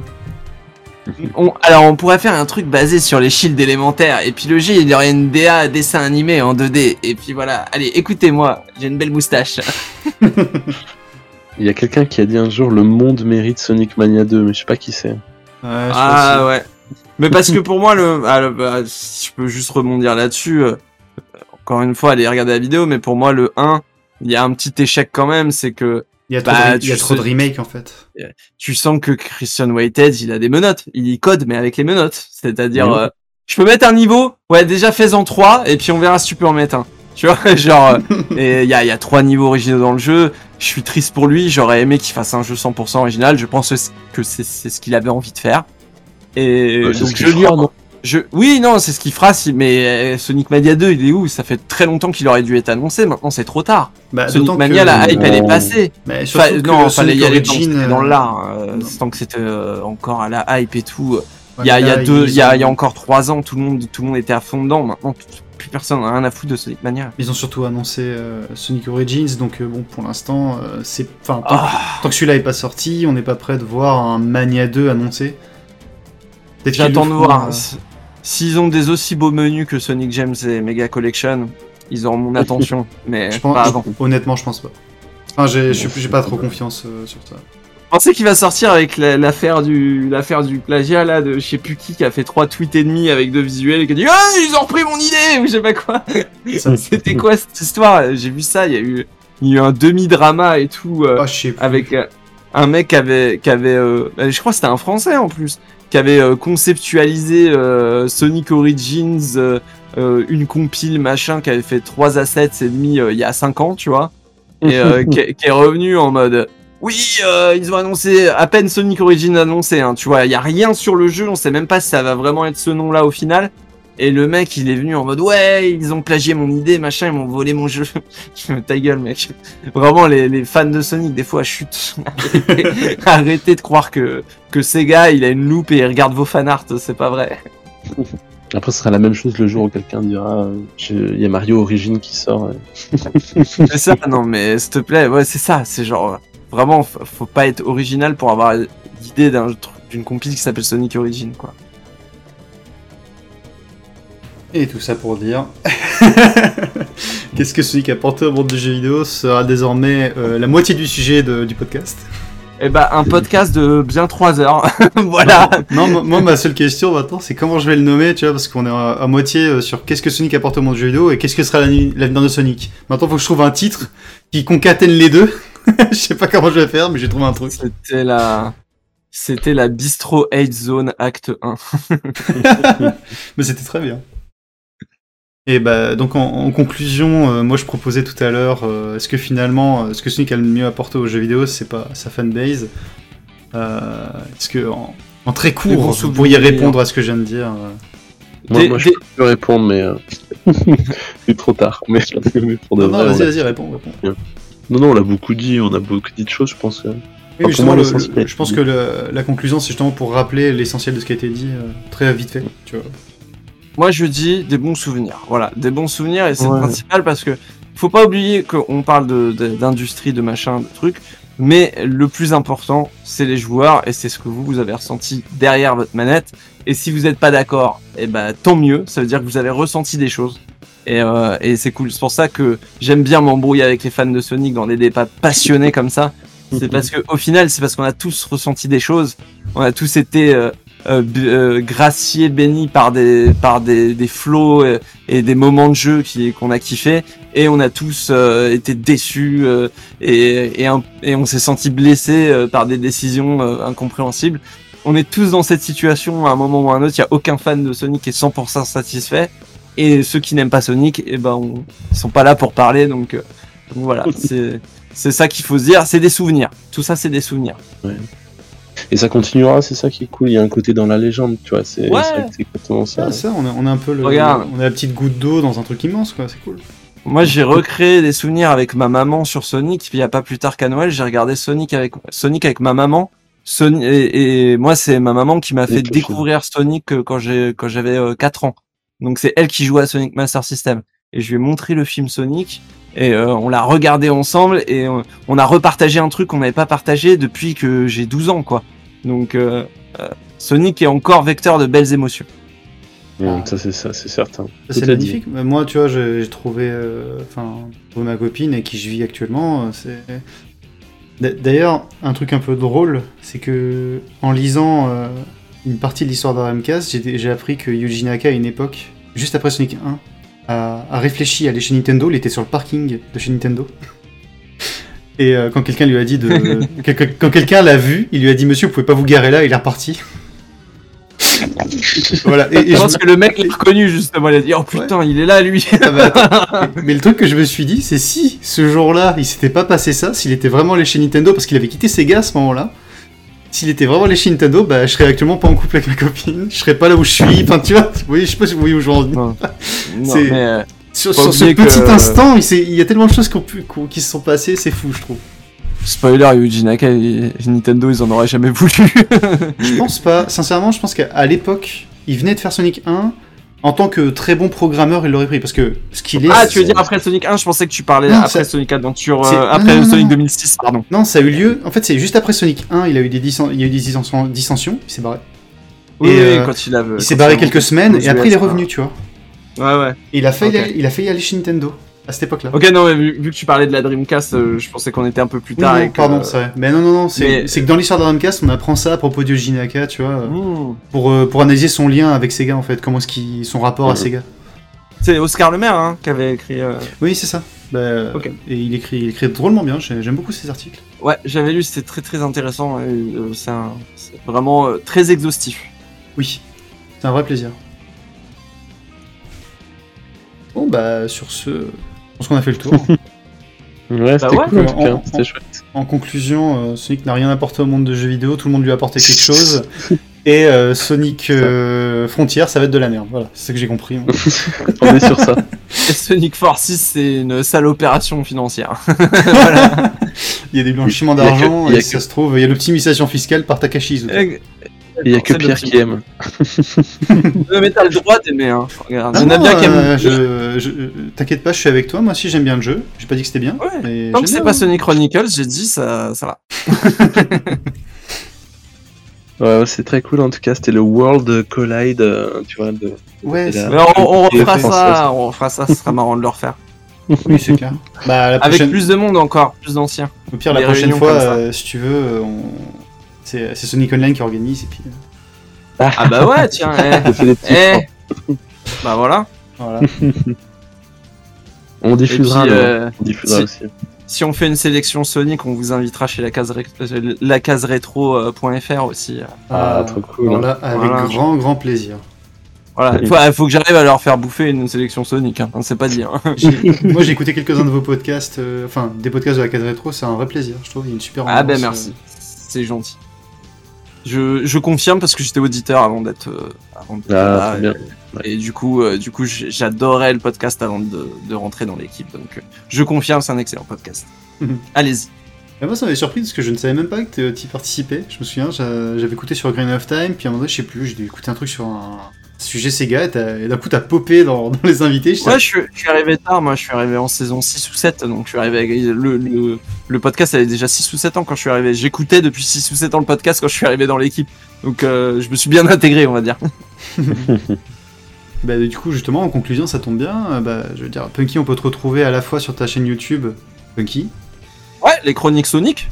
ton. Sonic. euh, comment s'appelle? Ton, ton Twitter, c'est euh, Punky Boy ou je sais plus? Euh, Punky-YT. Ok. Punky-YT. Et évidemment, on peut te retrouver en tant que euh, intervenant dans les euh, podcasts de la case rétro. Exactement, c'est ça. Et, euh, et aussi euh, sur Sonic Online et Plan- Planète Sonic sur le forum. je ne passe jamais. euh, je, deux fois, des fois, je vais lire, mais euh, là, je ne parle jamais. Le, le forum Planet Sonic, il est complètement abandonné. hein. Il a été remplacé par le Discord, en quelque sorte. Ouais, Ah. pareil. Ouais. Donc si tu dis que tu passes sur le forum de Planet Sonic, c'est que t'es pas au courant de grand chose, donc c'est que c'est pas vrai. non, non, moi je veux lire des vieux posts généralement. euh, Hmm. Ça m'a souvent pour recontextualiser, c'est intéressant de lire ce qui se disait à l'époque. Oui, c'est toujours amusant. D'ailleurs, moi je m'amuse des fois à écrire des trucs pour que je me dise dans 5 ans, si je le relis, ça me permettra de recontextualiser des choses. Voilà, faites ça. critique de Sonic Forces et puis re- retournez la lire dans 5 ans. Bah, j'ai relu ma critique de Forces de l'époque et je me trouvais drôlement gentil. et euh, toi, Pierre, on peut te retrouver. critiques autocritiques. toi, Pierre, on te retrouve sur ta chaîne YouTube. Yes. Donc, euh. PIR, euh, PIER, pardon, tiré RE. Ouais, c'est ça. Et sur Twitter, c'est Pierre, Pierre Infini, avec des slash et des endroits. Pas des slash, des euh, underscores. Et j'écris un petit peu aussi pour euh, Immersion Revue. Je sais pas si vous avez déjà feuilleté, c'est un magazine. ouais. Un magazine Ah, moi, je papier. Tu dis peu- feuilleter, c'est papier ou- Ouais, c'est ça. Un, magazine euh, qui a aussi maintenant une plateforme en ligne. et, euh, enfin, Ouh. j'écris trois fois pour eux, hein, mais euh, ouais, je suis dans les contributeurs euh, récurrents. D'accord. Ah, ça a l'air cool. Ils ont une bonne, euh, ils ont une bonne maquette. Ouais, c'est joli. Mais voilà, bah écoute, en, en tout cas, merci à toi. hein, parce que moi, je te connaissais pas aussi avant tout ça. Oui, C'est vrai. Isaki, t'es venu nous ravi trouver là, c'était de chouette. rencontré, rencontré, et puis euh, comme je t'ai dit, hein, on refait ça quand tu veux. Bah, avec plaisir. On y réfléchira. Et on a réussi à le faire, malgré Oui. tous nos, nos essais. Tous nos essais Parce que faut, peut-être euh, contextualiser aux, aux audi- aux auditeurs. Ça fait depuis. euh, qui sont encore là. là aujourd'hui, on, on est le 17-02. Je pense que je sais plus. euh, là, pour le premier rendez-vous devait être il y a un mois. Et on a repoussé de Euh, semaine en semaine. L'idée, l'idée, euh, je pense qu'elle date de ouais, euh, Décembre, l'idée, ouais. l'idée date de décembre, mais la première pause de date pour enregistrer, c'était mi-janvier, donc ça fait un mois. Ah.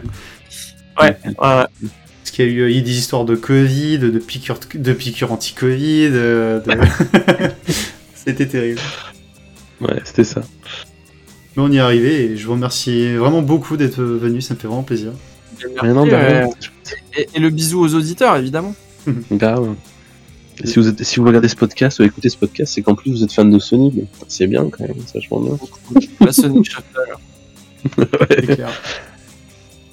Gros bisous à tous en tout cas. Merci à toi. et merci à vous et je dis euh, bonne soirée, bonne journée, bon repas à nos auditeurs. euh, Ça dépend de ce que vous faites en ce moment. Et à la prochaine euh, pour un nouveau podcast, on l'espère. Ciao Salut.